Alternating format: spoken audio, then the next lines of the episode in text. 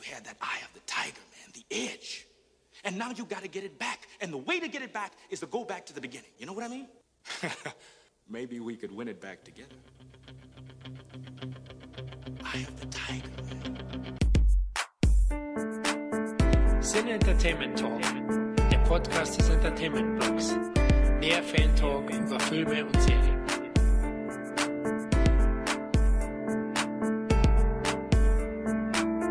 Hallo und herzlich willkommen zu einer besonders actionreichen Ausgabe des Cine Entertainment Talk. Denn heute plaudern wir über Carl Black Power Weathers, der nicht nur Apollo Creed und Dylan im Predator war, sondern eben auch Action Jackson, Hurricane Smith und zuletzt Grief Karga in The Mandalorian. Aber warum hat es der gute Mann trotz seines Charismas und seiner beeindruckenden Physis nie nach ganz oben geschafft? Wir versuchen es heute per kräftigen Handshake zu klären. Aber bevor wir loslegen, stelle ich erstmal das heutige Plauderquartett vor. Beginnen möchte ich mit unserem Podcast. Es handelt sich hierbei um den deutsch-türkischen Filmemacher Murat Ünal. Hallo Murat. Hallo ihr Lieben, schön, dass ich da sein darf. Ja, klasse, dass es so kurzfristig geklappt hat. Vielen lieben Dank schon mal, dass du die Zeit nimmst. Magst du dich kurz mal unseren Hörerinnen und Hörern vorstellen? Sehr gerne. Also ich bin Murat Ünal, Filmemacher von der vielleicht äh, dem ein oder anderen bekannten Romantic Comedy Hollywood-Türke, die ich independent produziert habe äh, mit ungefähr acht bis zehn Leuten je nach Tag, die dann aber trotzdem von einem Major wie 20th Century Fox ins Kino gebracht worden ist. Und ähm, da habe ich ziemlich viel im Alleingang gemacht, weil ich eben nicht anders konnte und keine Mittel hatte. Hauptrolle gespielt, Drehbuch geschrieben, produziert, Regie geführt, zum Teil Schnitt gemacht und was nicht noch alles. Brötchen geschmiert, Stullen geschmiert fürs Catering.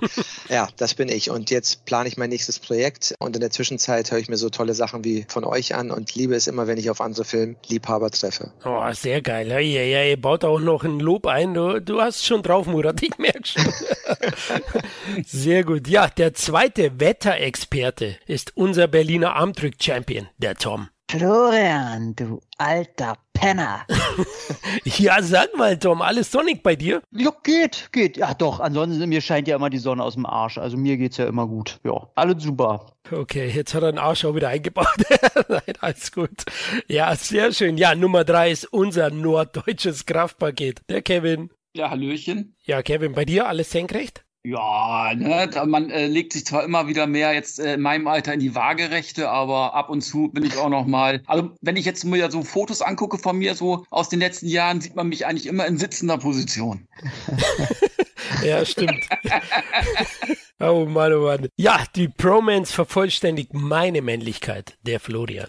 Ja, dann lasst uns loslegen. Cole Weathers, geboren am 14. Januar 1948 in New Orleans, Louisiana. Ja, bevor er Schauspieler war, war er professioneller American Football Spieler bei den Oakland Raiders, also der NFL. Nicht allzu lang, Tom, aber er war auch generell sehr sportlich, ne, habe ich gelesen. Ja, na, darauf hat er halt seine Karriere erstmal aufgebaut, ne, dafür war bekannt. Er hat drei, vier Jahre gespielt, hat einmal nochmal gewechselt und hat dann, glaube ich, nach vier Jahren seinen äh, Dienst quittiert und war dann immer, der war immer fit, der Junge, und er erstmal auch nur dafür bekannt. Also er hat auch nicht vorher irgendwie schon in Serien oder Filmen mitgespielt. Das Standbein kam dann erst und äh, Raiders finde ich natürlich toll, weil ich weiß, auch wenn wir damals überhaupt keine Ahnung von Football hatten, aber ich hatte eine Kappe von den Raiders, weil ich einfach das Zeichen so cool fand. Wow, jetzt musst du mir helfen. Ist das ein Totenkopf oder, oder? Nee, ist tatsächlich eigentlich nur ein Schriftzug. Es sieht ungefähr so aus wie am Basketball, wie heißen sie, Orlando Magics, so damals noch, als die, so diese schwarz, weiß, lila ein bisschen zwischen. Okay, gut. NFL bin ich nicht so tief drin, ich bin eher der oh, NBA-Typ. Ach, du auch? auch? Ja, ja, ich hatte aber immer den Schokoriegel.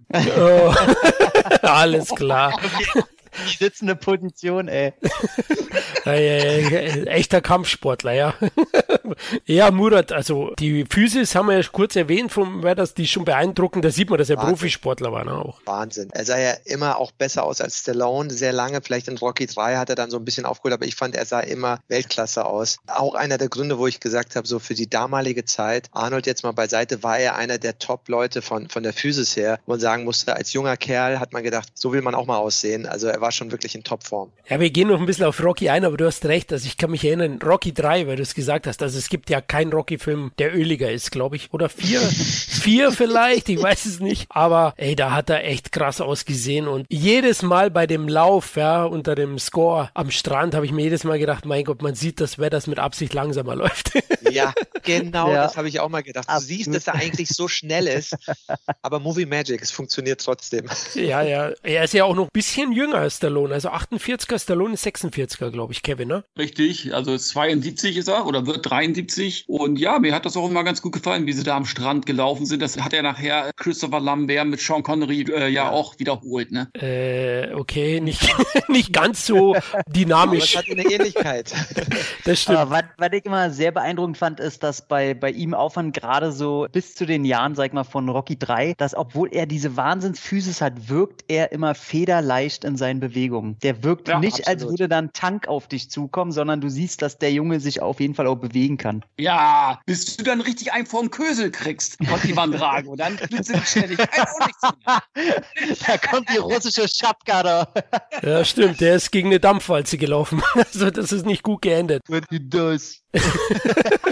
Ja, auf jeden Fall war er ein Top-Sportler. Also er hat einige Sportarten ausgeübt. Ich habe mal nachgeschaut. Also neben Football, Judo, Ringen und Boxen auch. Perfekt für die Rolle, ja, die er dann spielen wird. Tom hat es kurz erwähnt. 74 hat er die Karriere beendet, die Sportlerkarriere. Und dann hat er schon kleinere Rollen gehabt. Unter anderem neben Pam Greer in den Blaxploitation Krimi Friday Foster im Netz der schwarzen Spinne und Bugtown. Die waren beide 75. Und Kevin in ein paar TV-Serien war wohl auch schon in Einzelfolgen zu sehen. Zum Beispiel in Kung Fu und Starsky und Hutch. Die kennen doch wir beide. Ja, auf jeden Fall, obwohl ich dann, äh, ich vorzuge Skarsky und Hutch. Ich war nie der große Kung-Fu-Fan, konnte ich nicht so wirklich was mit anfangen, aber Skarsky und Hutch, ja, da hatte er eben auch schon seine, seine Auftritte oder 6 Millionen Dollar Mann mit Lee Majors, da hat er auch mal einen Auftritt gehabt. Ja, das ging dann so langsam los, ne? Hat er ihn beim Laufen überholt dann in Zeitlupe? Ist ja auch legendär, ja, 6 Millionen Dollar Man. Wobei er bei 6 Millionen Dollar Mann wohl auch seine eigene Rolle irgendwie gespielt hat, weil die Folge, in der er mitspielte, hieß One of our running backs is missing. Ah, okay, Typecasting, jetzt schon. So früh hat schon begonnen. Ja? Hey, du spielst Football, ah, da haben wir was für dich. Ja, auf jeden Fall, wer das Filmkarriere begann er 1976 im Ring, nämlich mit Rocky 1. Und nicht nur Sylvester Stallone ist weltberühmt geworden durch Rocky, sondern Weathers hat sich auch einen ordentlichen Bekanntheitsgrad aufgebaut. Also wir kennen ihn alle, also der ist mir sofort aufgefallen. Der hat neben Stallone auch absolut bestehen können in dem Film. Lustig ist ja, wenn er erzählt, wie er zu der Rolle kam beim Vorsprechen. Murat, weißt du's? Ja, ja, ich bin natürlich großer Fan. Ich habe mir das auch oft angeschaut und da wurde die Geschichte ja von Stallone erzählt und später hat sie Weathers auch nochmal bestätigt. Das ist eine wunderschöne, herrliche Geschichte und zeigt mal wieder, was für ein großer Mensch in gewisser Weise Stallone ist und was für ein kleines Ego er immer hatte, wenn es um solche Sachen ging. Und ich weiß nicht, wer die Geschichte erzählt, aber die ist natürlich klasse. Ich kann sie gerne wiedergeben. Also, Cole Weathers war eben beim Casting und hat dann für seine Rolle eingesprochen mit dem Autor zusammen. Ja, und er fand, er war nicht so gut, weil der Autor so schlecht ist. Sie sollen endlich mal einen richtigen Schauspieler herbringen. Und der Autor war Sylvester Stallone. Ne? also auch Rocky. Und im Nachhinein, wie Murat jetzt schon sagt, es zeigt Stallones Größe und auch Weitblick. Und fürs Projekt kann er auch zurückstecken. Hat erkannt, das ist der richtige Mann. Ja, genau mit dieser Arroganz, mit diesem Selbstbewusstsein. Wir casten ihn für Apollo Creed. Ich meine, klar hat das auch dann äh, John Avildsen mitentschieden gehabt, aber Stallone musste da sicherlich auch sein Go geben. Also herrliche Geschichte. Da haben wir noch ein paar auf Lager. Bei Predator gibt es auch die eine oder andere. Denn das ist ein echter Sportsmann und der konnte den großen Stars nicht immer das Feld einfach kampflos überlassen. Auch nicht beim Armdrücken.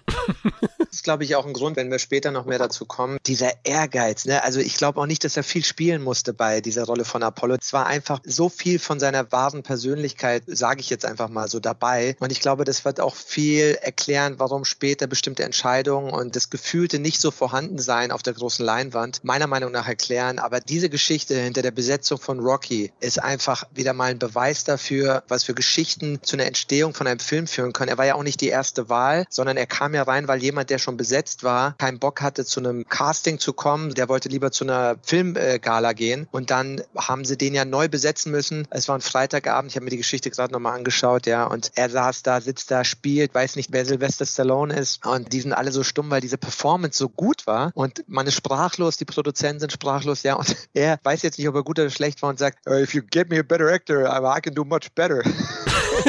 und dann diese Geschichte, wie Evelson Sylvester Stallone vorstellt und er dann aber, und das war ja das Geile, wo er dann konfrontiert damit, dass er gerade sich eigentlich ein mega Eigentor geschossen hat, dass er dann mit diesem Humor reagiert hat und also Evelson meinte ja irgendwie so, darf ich vorstellen, das ist Sylvester Stallone, Autor und Hauptdarsteller von Rocky und er so, well, maybe he get better. und dass man dann, das schafft nicht jeder und würde auch, glaube ich, nicht jeder schaffen, dass dann Stallone trotzdem sagt, bitte, bitte, das ist unser Guy, das ist genau Apollo Creed. Das zeigt eben diese Größe, die ich finde, die man Sylvester Stallone, dem man immer auch sehr lange Unrecht getan hat und den man mit seinen Rollen verglichen hat und gedacht hat, der Typ muss genauso dumm sein wie seine einfachen Figuren. Aber da kann man ja später noch mal ein bisschen drüber reden. Aber lasst uns kurz über Rocky reden. Äh, Kevin und ich hatten ja schon einiges drüber gesprochen in unserem großen Rocky Franchise Podcast. Deswegen lasse ich euch beide beide kurz mal die Bühne. Tom, ich weiß gar nicht, magst mhm. du Rocky? Mich verarschen ist einfach das absolut wichtigste Franchise in meinem gesamten Leben. Also äh, eingerahmt hängt hier an der Wand Rocky, wie er Händchen halt mit seiner Adrian. Und ey, wie wichtig Rocky für mich ist, kann ich gerne in Worte fassen. Also ähm, die ganze Reihe hat mir geholfen in einer schweren Zeit. Da kommen so viele Sprüche drin, so viele Lebensweisheiten, so plakativ wie sie sind, aber sie stimmen halt oft. Oder wenn man die an sein Herz ranlässt, dann äh, können die was bewirken. Also Rocky außer Teil 5, vielleicht fängt die alle auf ihre Art wunderbar. Aber ähm, wir wollen ja bei Apollo bleiben und Carl Weathers. Ich denke mal, dass Sylvester Stallone vor allem auch die, die Weitsicht gesehen hat, dass auch Carl Weathers gerade beim Vorsprechen und der Rolle, er spielt ja so, so eine Art Übermenschen im Grunde schon. Er ist ja überlebensgroß. Er ist dieser Champion und er wird ja nicht eingefügt mit, er ist im Ring und er gewinnt irgendeinen Kampf. Nein, er sitzt da schon in einem Anzug mit tausenden Anwälten um sich rum und du denkst, der wird auch noch gleich Präsident, dieser Typ. Also noch größer geht's ja nicht und das ist ja im Grunde da, wo Carl Weathers mit seiner Karriere äh, hin wollte und das Charisma durch seine Karriere eigentlich schon hatte. Also ich glaube auch genauso, wie Murat gesagt hat, dass es nicht so schwer war, diese Persona zu verkörpern, weil die halt sehr viel von ihm wahrscheinlich schon inne hatte. Und dass das Ding dann aber so groß wird und man wusste ja da noch nicht, wie weit diese Figur getrieben wird und dass er da das dann auch noch äh, schauspielerisch gemanagt hat, gerade der Anfang von Teil 2 oder später die Freundschaft in Teil 3 und dann vor allem auch diese Selbstironie, ich denke mal zu den einzelnen Teilen werden wir noch kommen, aber das äh, war der Wahnsinn. Auch so kleine emotionale Dinge, weil man kann ja sagen, was man will. Klar muss er über Werbedeals und so beim Football bestimmt schon gelernt haben, wie man vor der Kamera agiert. Er hat bestimmt irgendwelche Coaches bekommen, aber ein wirklicher Schauspieler war er ja nicht. Und trotzdem hat er schon bei Rocky 1 einzelne Szenen, die irgendwie hätten auch nach hinten losgehen können. Ich meine, wo er Rocky im Fernsehen sieht und ihn da noch so, so belächelt, auch zu seiner Frau ja mal Sprüche ablässt, wie hier, ich gebe dem Jungen eine Chance und so weiter. Ja, und dann sieht er ihn aber, wie der da im Hintergrund auf diese Fleischhälften kloppt und dann muss er mit leisester Mimik halt zeigen, dass er im Hinterkopf doch schon langsam anfängt, darüber nachzudenken, ohne das wirklich zu zeigen. Das sind so kleine Sachen, die zeigen, dass er jetzt vielleicht nicht der weltbeste Schauspieler der Welt ist, aber auf jeden Fall hat er weitreichende Fähigkeiten, die ihm zu einem normalen, guten Schauspieler gedeihen lassen. Er ist schlichtweg der beste Apollo, den es gibt auf der Welt, oder Murat?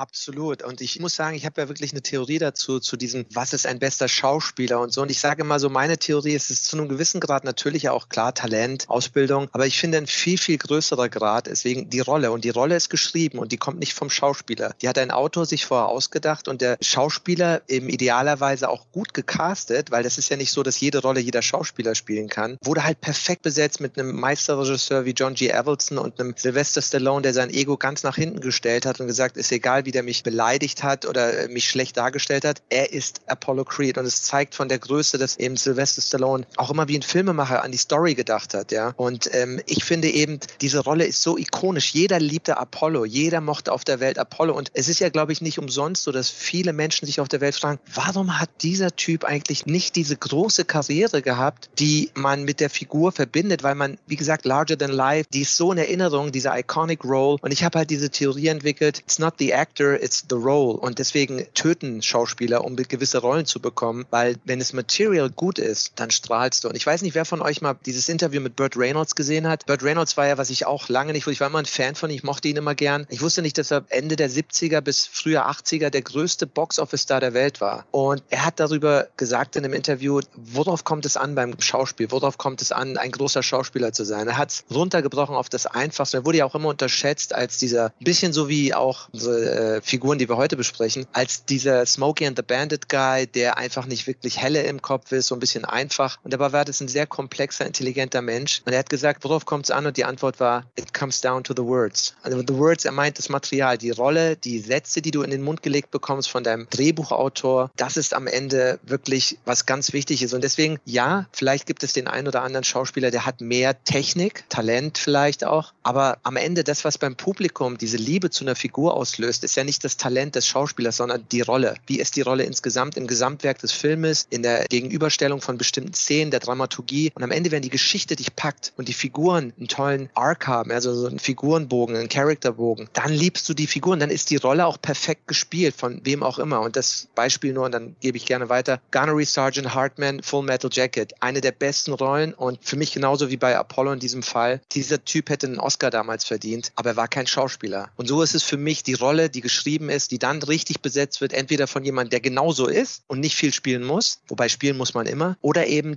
gut besetzt von einem sehr guten Schauspieler. Aber für mich ist es immer die Rolle in erster Linie und dann kommt erst der Schauspieler. Oh, das sind sehr interessante Ansätze, die ich teilweise sogar bestätigen kann. Ich habe schon vor zehn Jahren oder länger mit Freunden diskutiert über Will Smith, ja, Ali, Oscar-Nominierungen hinterher. Da ich sage, Leute, Will Smith ist kein guter Schauspieler, nur weil er jetzt eine Oscar-Nominierung hat und dies und das. Es ist die Rolle, es ist Michael Mann. Also ich sehe es schon ähnlich wie du. Natürlich gibt es dann die ganz großen. Ich bin ein riesen Al Pacino-Fan und der, der kann auch eine Semmel spielen, ja. Bei uns Brötchen heißt. Also es gibt schon so Ausnahmekönner, glaube ich schon. Aber ja, du brauchst natürlich auch, oder Kevin, diese ikonische Rolle, um weltberühmt zu werden. Das ist auch klar, ja. Ja klar, du kannst der beste Schauspieler sein, wenn du, also manche Leute kriegen halt die Rolle auf, auf ihren Leib geschrieben, ja. Die wussten ja auch nachher später, wie, wie Stallone tickten, hat er ja entsprechend auch seine Rollen auf den Leib geschrieben bekommen, ja. Auf dessen Stärken letzten Endes. Wenn du guter Drehbuchschreiber bist und hast vorher deine Figur im Kopf, wer den spielen könnte, dann äh, suchst du natürlich die Stärken desjenigen raus, ja. Dann kommt die Rolle noch besser zum Tragen, logischerweise, ne. Aber die meisten haben natürlich das Glück nicht. Und darum frage ich mich auch immer, Leute, wenn du Actionstar bist, warum willst du unbedingt eine Komödie machen oder warum willst du ein Drama machen? Kannst du ja mal machen, aber bleib doch da, wo du am erfolgreichsten bist, wo dich die Leute am besten sich identifizieren können, weil es gibt genug andere, die Drama machen. Aber es gibt nicht solche Leute wie du, die jetzt Action machen und so beliebt sind. Man muss doch froh sein, wenn man solche ikonischen Rollen auf den Leib geschrieben bekommen hat, letzten Endes, oder diese Rollen geprägt hat. Und ich meine, in Stallone, Rocky, Rambo, das sind zwei ikonische Rollen, also Weltrollen. Jeder kann damit was anfangen mit diesen Titeln. Wer hat das? Das sind die wenigsten. Und da kann man doch froh sein, wenn einer sowas hat. Und ganz ehrlich, ich würde mich damit zufrieden geben. Ich kann immer die Schauspieler nicht verstehen, die dann unbedingt noch einen Imagewechsel brauchen und dies. Ja, das können einige. Es gibt welche, die können überall erfolgreich sein. Aber das musst du doch gar nicht. Also es reicht doch auch manchmal, wenn der Schuster seine Schuhe macht und nicht noch versucht, äh, Fenster einzusetzen. Ja? Ich wollte dazu nur sagen, ich glaube, man unterschätzt es gerade im höher budgetierten Bereich. Ich glaube, wie sehr das an die Nerven geht, wenn man gerade diese ganze äh, Marketingmaschinerie andauernd durchmacht und dann immer gleiche Rollen hat. Das mhm. heißt ja in Verbindung gebracht, dass man äh, wahrscheinlich auch immer ähnliche Fragen beantworten muss, immer dieselben Fans hat, immer dasselbe Gusto bedient und dass man da, glaube ich, wenn man äh, von sich wirklich als Schauspieler redet und äh, sich da auch verwirklichen will, wie sehr das auch an die Substanz gehen kann über Jahre, wenn du immer denselben Scheiß abliefern musst. Ich meine, runtergebrochen kennt man das ja selber, wenn man immer denselben Job machen muss und da keine Abwechslung reinkommt. Also dann will man ja auch mal was anderes machen, auch wenn das vielleicht ja nicht zu einem passt. Ja, wobei da gibt es, ist eine super interessante Frage. Ich glaube, die führt auch nachher zu dieser Scheideweg mit Weathers, wo ich ja auch ne, schon angedeutet habe. Weil wenn du dir anschaust, ein Schwarzenegger, der hatte damit kein Problem. Der hat sehr gerne, obwohl er auch nachher erfolgreich Komödien gespielt hat, der hat sehr gerne und sehr lange immer wieder das Gleiche gespielt. Das war sein Kindheitstraum. Und er war mit sich im Reinen. Und gerade Burt Reynolds und Carl Weathers und ich könnte noch zig weitere Beispiele nennen. Und ich glaube, das hat viel damit zu tun, dass einerseits das Publikum dich liebt in dieser Rolle, aber wenn du in Hollywood bist, wenn du mit den Agenten abhängst und diese Community, also es gibt ja diesen Peer Pressure, also beliebt sein bei deinen Peers, bei deinen Industriekollegen und die Anerkennung zu bekommen dort, genauso wie Sylvester Stallone das mal eine Zeit lang versucht hat und du dann das Gefühl hast, du wirst nicht anerkannt. Also Jim Carrey fällt mir auch ein, fallen mir noch zahllose Beispiele ein, als sie angefangen haben zu versuchen, wegzugehen von dem, wie sie das Publikum sie liebt und etwas zu bedienen, was in Anführungszeichen künstlerischer, wertvoller daherkommt und vielleicht ein bisschen dramatischer oder was auch immer, haben sie beides verloren. Sie haben das Publikum verloren und sie konnten die Leute, die sie eh nie mochten, weil die haben sie ja nie als echte, ernsthafte genau. Künstler gesehen, haben sie beides verloren. Die Kritiker konnten sie eh nie befriedigen, egal was sie machen und das Publikum haben sie verloren. Absolut. Und das gibt eben halt welche, die können alles bedienen. Ne, klar, da hast du mal wegen Matt Damon oder was auch immer. Aber die haben von vornherein immer irgendwie alles bedient. Aber wenn du dich als Komiker etablierst, wie Jim Carrey zum Beispiel, ja, und du machst eine Zeit lang nur das, weil du damit erfolgreich bist und willst dann unbedingt woanders rein. Ich meine, das kann ich auch nachvollziehen. Da hat Tom auch recht. Aber dann darf ich mich nicht wundern, wenn ich nachher komplett gescheitert bin. Wenn ich nachher nichts mehr habe. Ne? Also ja. ich finde, man muss sich dann auch immer noch absichern mit dem, was man, äh, wo man erfolgreich ist. Das hat Stallone ja gemacht, indem er die Franchise ja. immer fortgesetzt hat. Das war seine genau. Nummer sicher. Absolut, ja. Es ist wirklich ein super wichtiger Punkt. Ich glaube, das wird interessant an der Figur von Carl Weathers auch nochmal zu sehen, weil ich habe mich diese Frage auch immer gefragt. Ich habe gesagt, wieso ist dieser Typ, den man so geliebt hat, Action Jackson war ja auch so erfolgreich in Deutschland. Er hat gerade in Deutschland, was einer der wichtigsten Kino- und Filmmärkte der Welt immer noch war oder ist, auch, ne, also Verhältnis zur Einwohnerzahl mit zahlungskräftigen Kinokunden und Videokunden etc. Dass immer diese Leute, Jim Carrey, du hast gesagt, Sylvester Stallone, und man kann bei vielen erkennen, Burt Reynolds hatte das gleiche Problem, bei vielen Schauspielern ist es immer dieses Daddy-Issues, nenne ich es immer, ja. Also wer hat so schön neulich gesagt in einem, in einem äh, Kommentar, habe ich gelesen, everybody loved John Belushi except he himself. Weißt du, die Komiker. Das ist bei Schauspielern, die nie das Gefühl haben, sie haben die Anerkennung und die Anerkennung des Publikums reicht ihnen. Die suchen dann die Anerkennung von Leuten, die sie eh von Anfang an nie gemocht haben und sind dann in dieser Spirale von Anfang an zum äh, Scheitern verurteilten Projekten. Und da können wir später noch ein bisschen drüber reden. Aber das ist für mich so eine Grundessenz, die ich beobachtet habe im Studium von vielen Filmschauspielerbiografien. Ich wollte bloß sagen, dass du da ja im Grunde, wenn, wenn du so weit zurückgehst, irgendwann bei den Leuten an die Essenz gehen musst, warum die überhaupt schauspielen wollen Absolut. oder auf die Leinwand wollen. Ne? Richtig. Und da äh, fängt es ja dann an. Für manche ist es nur ein Job, die kommen ja meistens am besten weg, die halt pure Handwerker sind, wie jetzt so ein Harrison Ford oder so. Denen ist das ja alles egal und die müssen dann auch nicht mit Selbstzweifeln kämpfen. Jedenfalls nicht im großen Bereich oder nicht, dass es bekannt ist. Aber wenn du dann andere siehst, die dann wirklich absolut probieren, in andere Wege zu gehen, dann musst du ja davon ausgehen, dass die irgendwelche Art von Problem mit ihrem, mit ihrem Bild in der Öffentlichkeit haben oder eben bei den Leuten, wie du gesagt hast, wo sie von Anfang an gar nicht gern angesehen waren und dass die irgendwie probieren zu überzeugen. Und da muss man ja ganz weit zurückgehen eben.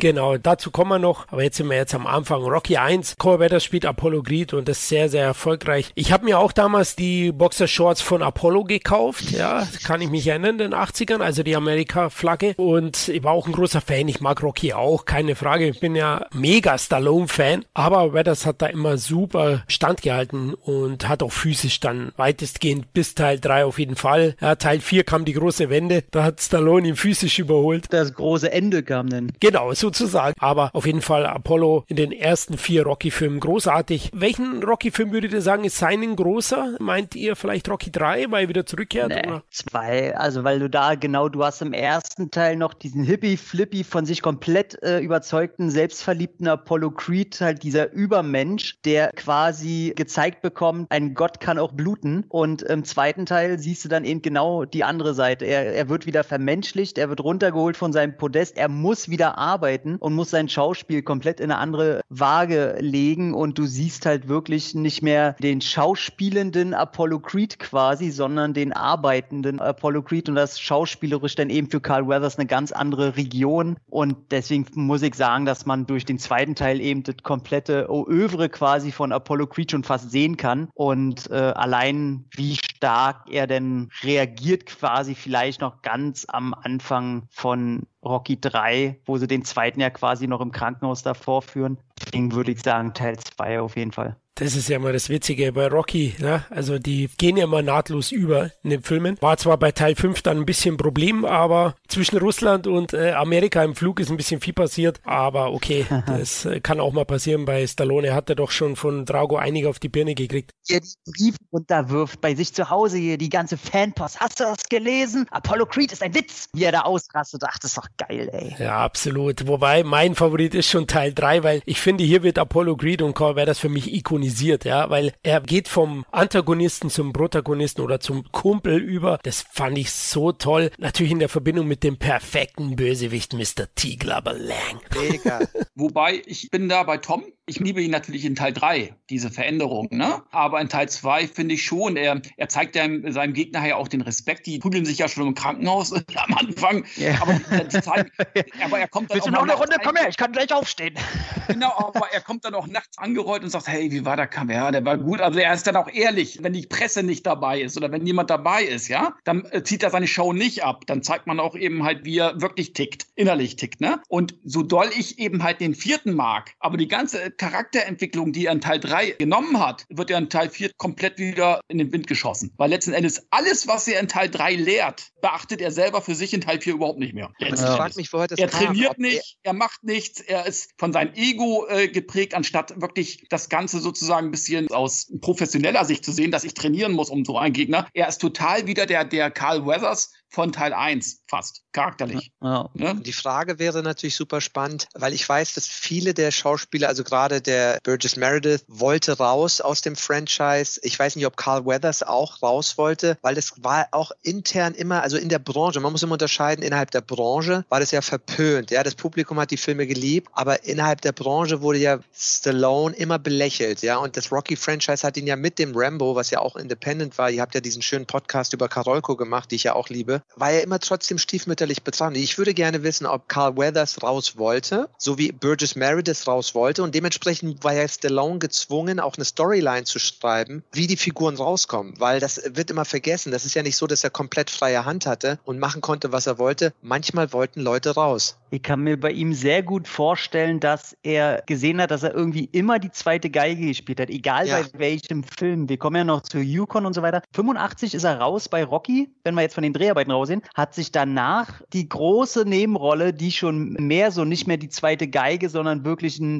ein Mitkämpfer bei Predator war. Und schon ein Jahr darauf hat er ja dann sein, seine erste Hauptrolle wirklich bekommen. Also ich kann mir vorstellen, dass er wirklich gedacht hat, dass diese ständigen Nebenrollen, immer nur die zweite Geige, ihn irgendwie davon abhält, äh, auch mal eine Hauptrolle zu bekommen. Absolut. Jetzt kommt nämlich das, was ich meine. Da hast du dann einen Agenten, mit dem du sprichst, der dir jeden Tag erzählt, wie geil du bist und wann deine Hauptrolle endlich mal kommt. Und der erzählt dir, du müsstest der nächste Star sein. Und da gibt's ja diese schöne Geschichte mit, äh, wie heißt der, ähm, Morpheus in der Darsteller Lawrence äh, Fishburne. Lawrence Fishburne. Kennt ihr die Geschichte, wo er erzählt, dass Tarantino ihn als erste Wahl für die Rolle von Samuel L. Jackson in Pulp Fiction hatte? Er wollte ihn haben, er hat die Rolle für ihn auf den Leib geschrieben und seine Agenten haben ihn abgeraten, weil er damit ja wieder nur eine Nebenrolle wäre und nicht die Hauptfigur. Und die wollten ihn aufbauen mit der Agentur karrieretechnisch zum Hauptdarsteller. Und er hat dann einen Film gemacht, in dem er zwar die Hauptrolle gespielt hat, aber der nicht so geil war oder nicht so viel Einfluss dann hatte auf die Karriere. Und das ist für mich genau dieses Muster, erkenne ich da, dieses ins Ohr flüstern, du bist geil, wir machen aus dir den Größten und, und, und. Anstatt zu erkennen, zu sagen, Sylvester Stallone, ich küsse deine Füße bis in alle Ewigkeit. Denn du hast für mich etwas geschaffen, du hast eine Figur kreiert, die über alle Teile geliebt wurde, weltweit mich berühmt gemacht hat. Und dein Genius als Rollenschreiber, als Autor, dich erhalte ich mir, weil lieber spiele ich in einem guten Film die zweite Geige und bin trotzdem geliebt, als in einem schlechten Film die Hauptrolle. Aber da können wir später nochmal reden, aber das ist mal auch mein Take an, an dieser Geschichte. Und bei vielen, denke ich, ist das genauso gewesen. Wenn man ein paar Interviews liest vom Weathers, vielleicht nicht der Agent allein, Genie und Wahnsinn ist nah beieinander, er ist schon selbst Richtig, auch. richtig. Äh, siehe Rocky Balboa, na, da wollte er nicht raus, sondern wieder rein. Stallone hat er ihn gefragt, ob er das Bildmaterial der alten Teile verwenden darf, ob er das okay gibt. Richtig. Und dann hat Weathers gesagt, hey Mann, ich will mitspielen. Ja, aber Karl, du bist tot, Apollo Creed ist tot. Wie soll ich das machen? Ja, Mann, der James Wan, der macht auch so Filme jetzt mit Geistern und so, das geht schon. Nein, das habe ich erfunden, aber, aber er wollte da unbedingt rein. Also da merkt man schon, ich denke, wenn er sich da nicht Absolut. verscherzt hätte, wäre er sicherlich ein Teil der Expendables geworden. Das wollte ich gerade sagen. auch. Also wenn er mit Stallone bis heute sehr gut wäre, hätte er auch bei den Expendables mitgespielt. Und da muss man Absolut. Dolph Lundgren einfach, Dolph Lundgren hat immer gesagt, wenn ein Stallone mir Ratschläge gibt, wäre ich blöd, wenn ich sie nicht annehmen würde. Und man sieht eben halt, bis heute fruchtet die Zusammenarbeit zwischen Lundgren und Stallone, weil Lundgren weiß, was er Stallone zu verdanken hat. Absolut, der hat ihm zweimal seine Karriere gerettet. Erstmal beim ersten Mal besetzt und dann beim zweiten Mal in The Expendables, als ihn keiner mehr kannte mit Direct-to-Video-Sachen, hat er ihn sozusagen aus der Asche nochmal gehoben. Und du hast vollkommen recht, Florian. Ich glaube, auch sein Ego hat natürlich mit reingespielt. Ja, sonst wäre wär das nicht möglich gewesen. Sehe ich ganz genauso. Welcher Rocky ist denn dein Liebling? Es ist echt schwer, weil ich finde ihn in allen geil. In vier ist er ja nur so kurz, aber auch da gut. Ich glaube auch drei gefällt mir, weil diese Freundschaft dann so gut ist, ja, und wie er mit ihm trainiert und so. Und dieser Wandel von, wie du es schon gesagt hast, vom Antagonisten zum, ja, auf der Seite von Rocky, das war schön erzählt. Und ich mag den dritten auch irgendwie besonders. Und man darf eins nie vergessen, ne? das ist ja auch mal Wahnsinn, das vergisst ja jeder. Stallone hat ohne Filmhochschule, ohne alles von zwei bis vier und dann wieder sechs Jahr selbst auch Regie geführt als ein Mensch, der vielleicht, davor hat er, glaube ich, einen Film gedreht als Regisseur, aber das vergessen ja auch viele, dass der einfach das mal so gewuppt hat neben den ganzen anderen Aufgaben und so gut inszeniert hat. Und ich finde, er ist diesem Blueprint von Evelson so treu geblieben und er hat auch erkannt, dass das der perfekte Blueprint für die ganzen anderen Teile waren mit den Montagen und immer den gleichen Sachen. Das ist auch eine Leistung, die, finde ich, nie anerkannt worden ist für, für Stallone, finde ich.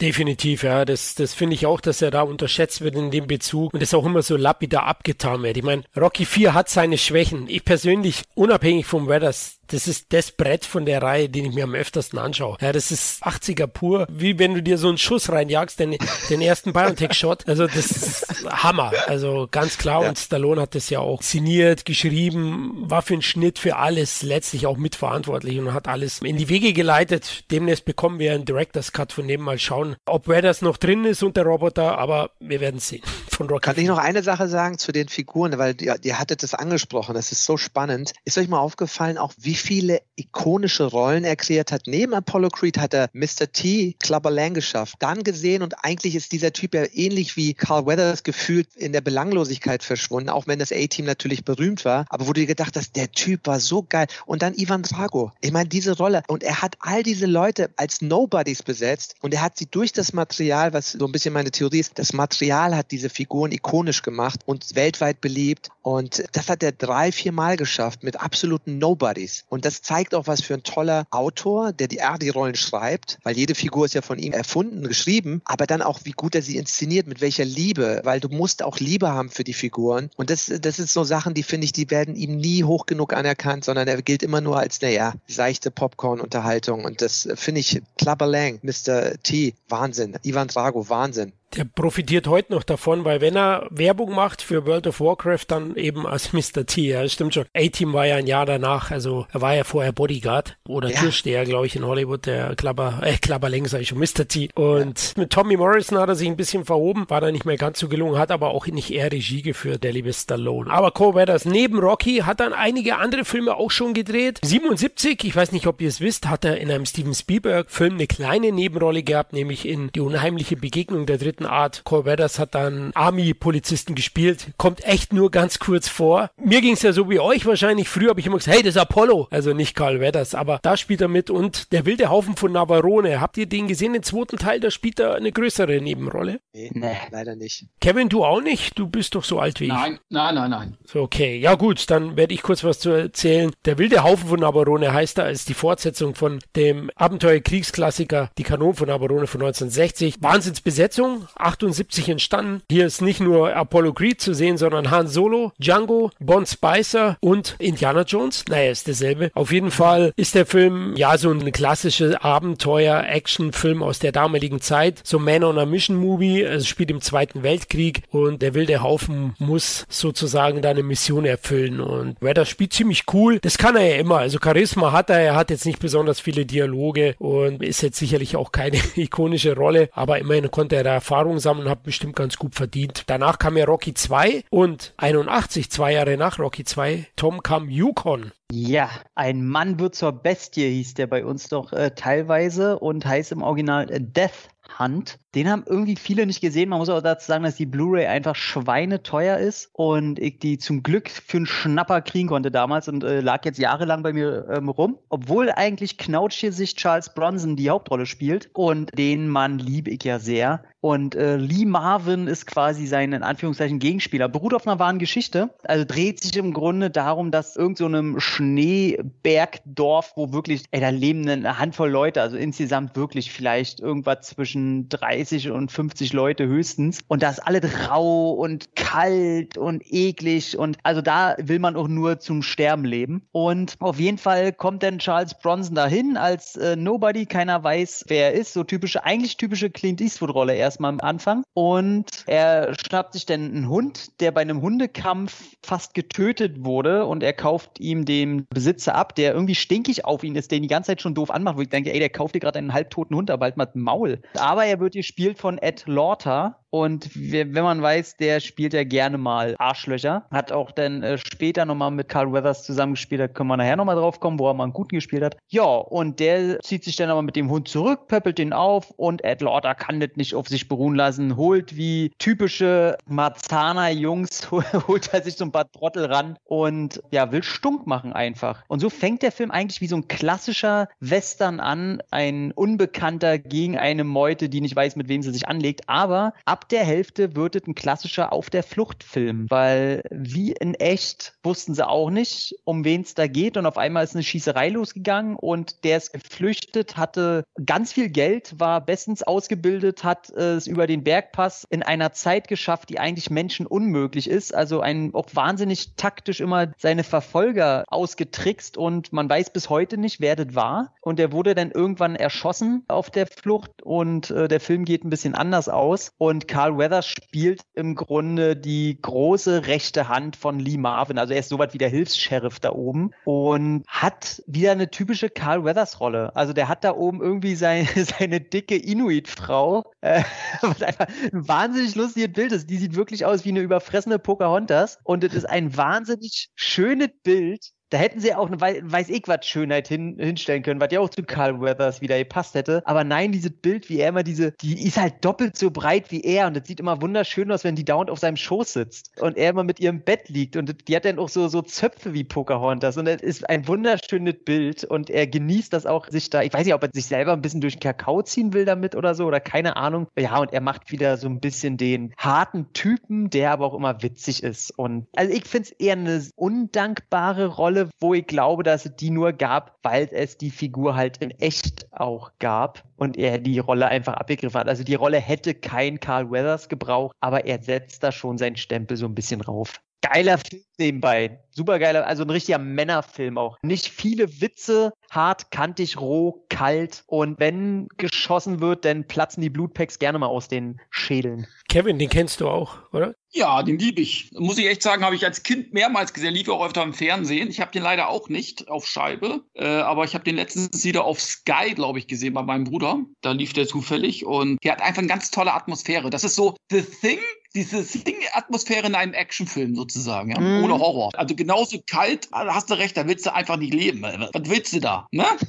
Und wirklich sehr, sehr spannend, tolle Landschaftsaufnahmen, obwohl alles voller Schnee ist, aber es ist wirklich sehr aufwendig gefilmt, das Ganze. Das ist alles noch echt, ohne Greenscreen und was ich was alles. Ne? Also den kann ich wirklich jedem ans Herz legen, der, der ist sehr packend, der Film ich finde es geil, dass er halt nicht so eine typische Figur ist, die man, wo man sofort gleich weiß, ah, das ist der Typ, der jetzt alle fertig macht, weil ja. hier wird auch nicht, nicht erklärt, ob er jetzt vielleicht wirklich ein Verbrecher ist, der die ganze Zeit schon gesucht wird, oder ob er einfach seine Ruhe haben will. Und er benimmt sich dann auch manchmal echt komisch. Also der jagt da seine Hütte auf einmal in der Luft, als wenn er das schon jahrelang geplant hat und äh, genau weiß, wie er mit so was und Und du fragst dich halt wirklich die ganze Zeit, was ist das eigentlich für ein Typ? Soll ich dem zujubeln oder will ich, dass die Polizisten den halt wirklich kriegen, weil der Typ gefährlich ist. Und diese Ambivalenz in seiner Figur ist halt wirklich auch äh, nicht so oft gesehen und deswegen ist der Film ziemlich geil. Das klingt nach einem richtigen Juwel, so wie man sie sich öfters mal wünschen würde, dass Netflix die vorschlägt und nicht immer die gleichen fünf Filme. Das ist schön. Finde ich super. Kann ich einstimmen, also ich mag den auch sehr und definitiv sehenswert, weil du gesagt hast, Carl Weathers Rolle, Tom, sehr ähnlich ist die in Wilde Haufen von Navarone. Er ist da auch so, so ein Nebenpart, ja, ein bisschen größerer. Ich denke, das ist eine typische Agentenrolle, die ihm Agent zugeschossen hat. Die Figur hätte auch wer anders spielen können. Das ist halt so definitiv, wo sie gesagt haben, nach Rocky jetzt, hey, wir versuchen dich unterzubringen. Hey, hier mit Charles Bronson, die brauchen einen kernigen Typen. Han Solo braucht auch noch einen Chewbacca, komm. Also.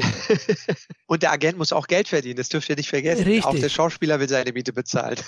Richtig. Genau, und da denke ich, haben sie ihn so untergebracht, aber er hat ja immer wieder dann alle drei Jahre noch seine Rockies gehabt, Colin Weathers. Also 81 Yukon, 82 das Auge des Tigers, wie er bei uns heißt, Rocky 3, der ihm sicherlich noch mal ein bisschen mehr Ruhm eingebracht hat. Das ist für mich ja die, die größte Bromance in der Filmgeschichte. Hat auch tatsächlich das Zitat, welches ich in meinem Alltag immer wieder benutze, wenn einer schlapp macht, ob das beim Joggen, beim Training ist oder sonst was. Immer den Tigerauge, Mann, Tigerauge.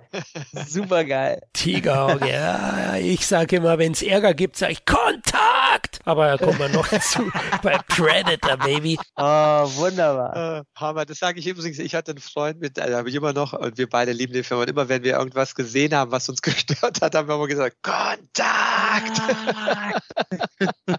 Sind alle gleich geprägt von denselben Filmen erzogen sozusagen. Ja, ich sage ja immer, mein Role Model waren Stallone und die ganzen Typen von der Zeit, die Muskelheinis. Ja, aber Auge des Tigers war ein Riesenhit. Kevin, ja, die Rockies, die haben ja immer mehr gemacht dann. Das war ja Wahnsinn. Ja, der hat ja über 100 Millionen Dollar eingespielt. In Deutschland komischerweise äh, spielten die ersten drei Rocky-Filme keine große Rolle. Der dritte hatte zwar über 500.000 Zuschauer, meine ich, aber die ersten zwei Teile spielten ja überhaupt keine Rolle. Die kamen ja erst durchs Fernsehen und durch Video später wurden die ja richtig erfolgreich erst, auch in Deutschland. Ne? Aber ähm, letzten Endes war erst der vierte Teil richtig erfolgreich im Kino. Ah, gut, das hat alle damals so ein bisschen länger gedauert. Ich meine, wer war Stallone? Was war der Boxfilm? Also, und Ja, äh, genau. wer war Carl Weathers, ne? Apollo! Nein, aber du hast recht, Boxfilme generell, wie ein wilder Stier. Findest du kaum Zahlen, ja? Der, der hat nicht einmal 100.000 Zuschauer ins Kino gelockt in Deutschland. Also ein Meisterwerk. Klar, auch sperrig, schwarz-weiß, aber Boxfilme haben es generell schwer und, und Rocky 4 ist ja ähnlich wie Rocky 3 schon eher ein Actionfilm. So, glaube ich, wurde der auch vermarktet. Und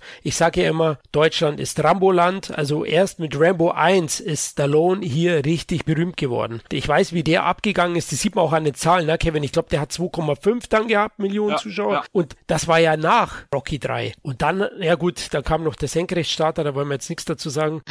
aber, aber gut, dann kam Rambo 2 und dann Rocky 4. Und äh, die sind ja durch die Decke gegangen. Ich war da zehn Jahre alt zu dem Zeitpunkt und da hat jeder über Stallone geredet. Da gab es kein Spider-Man, Batman, gab Stallone, ja. Rambo und Rocky. Rambo ist für mich heute noch immer einer der besten Actionfilme aller Zeiten. Ich gucke mir den einmal im Jahr Minimum an, wenn ich nicht noch öfters Ja, ja. Lust habe. Er hat ja noch einen TV-Film gemacht, einen Pilotfilm, wo eine Serie rauskommen sollte. Hier sollte in Deutschland ein Fall für Breaker heißen, im Original nur Breaker. Und der Pilotfilm, der kommt wohl richtig gut weg bei den Wertungen und den kann man sich bei YouTube unter anderem auch angucken. Wow. Also mal als Tipp. Bin ich noch nicht zugekommen, wäre jetzt der nächste gewesen, aber zeitlich hat es noch nicht geklappt. Das ist so ein typisches Beispiel, was auch wieder so ein Ding ist, ist so ein Steckenpferd von mir, wie viele gute Sachen dann am Ende es nicht geschafft haben oder gefloppt sind oder nicht in die Produktion gingen. Man darf nie unterschätzen, wie stark dieses Zeug im Hintergrund ist. Ja, die Distribution folgt ja anderen Gesetzen, weil ich glaube, wenn die Leute das jetzt feiern und auf YouTube hochladen, dann fragt sich ja heute immer jeder so, wieso ging das nicht in Serie? Wieso ging das nicht so erfolgreich im Kino? Und, und, und. Man unterschätzt immer, also es ist eine Sache, einen guten Film zu machen, aber ihn rauszubringen und bekannt zu machen und dass die Leute überhaupt wissen, dass es ihn gibt und dann auch zugänglich zu machen, das ist so ein anderes Biest, was viele gar nicht so auf dem Schirm haben und wie viele gute Sachen zum Teil sabotiert werden im Hintergrund. Man denkt immer, ja, jeder hat doch ein Interesse, dass ein guter Film rauskommt. Ich weiß nicht, ob ihr die Geschichte kennt, wie Weinstein seinen eigenen Grindhouse, den Planet Terror und dieses andere Double Feature sozusagen torpediert hat, weil ja Rose McGowan die Hauptrolle gespielt hat in Planet Terror. Und ich weiß nicht, ob ihr diesen Open Editorial gelesen hat im Hollywood Reporter von Robert Rodriguez, wie er genau diese Hintergründe beschrieben hat, warum Weinstein seinen eigenen Film zerschossen hat, damit der bloß nicht berühmt und erfolgreich wird. Und sowas passiert tagtäglich TV im Kinobereich. Und das, das sollte man immer im Hinterkopf behalten, weil da hat es nichts mit der Leistung des Regisseurs, der Schauspieler zu tun. Da sind andere Gatekeeper, die es manchmal verhindern. Das klingt jetzt ein bisschen verschwörerisch, aber wie gesagt, der Robert Rodriguez detailliert das sehr genau in diesem Hollywood Reporter äh, Artikel. Und wenn das einer der Top Insider äh, und einer der großen äh, Hollywood Regisseure erzählt, dann kann man sich schon das denken, dass das eben in vielerlei Hinsicht woanders passiert. Ne? Und wenn ich mir das, das Ego von Carl Weathers vielleicht vorstelle, da muss einem manchmal nur die Nase nicht gefallen von einem. Und da sagt man, ja, weißt du, das ist manchmal nur ein Zünglein an der Waage, warum das nicht in Syndication und in Serie geht. Und bei dem anderen, mit jemandem, den man sich besser versteht, der aber vielleicht eine schlechtere Serie gemacht hat, aber mit dem geht man halt vielleicht abends lieber was essen und trinken, dann die Serie produziert wird. Ne? Nur mal so als im Hintergrund vielleicht. Interessant für später. Der Faktor Mensch dahinter halt, ne? Richtig, richtig. Ja, man darf auch nicht vergessen, dass bewusst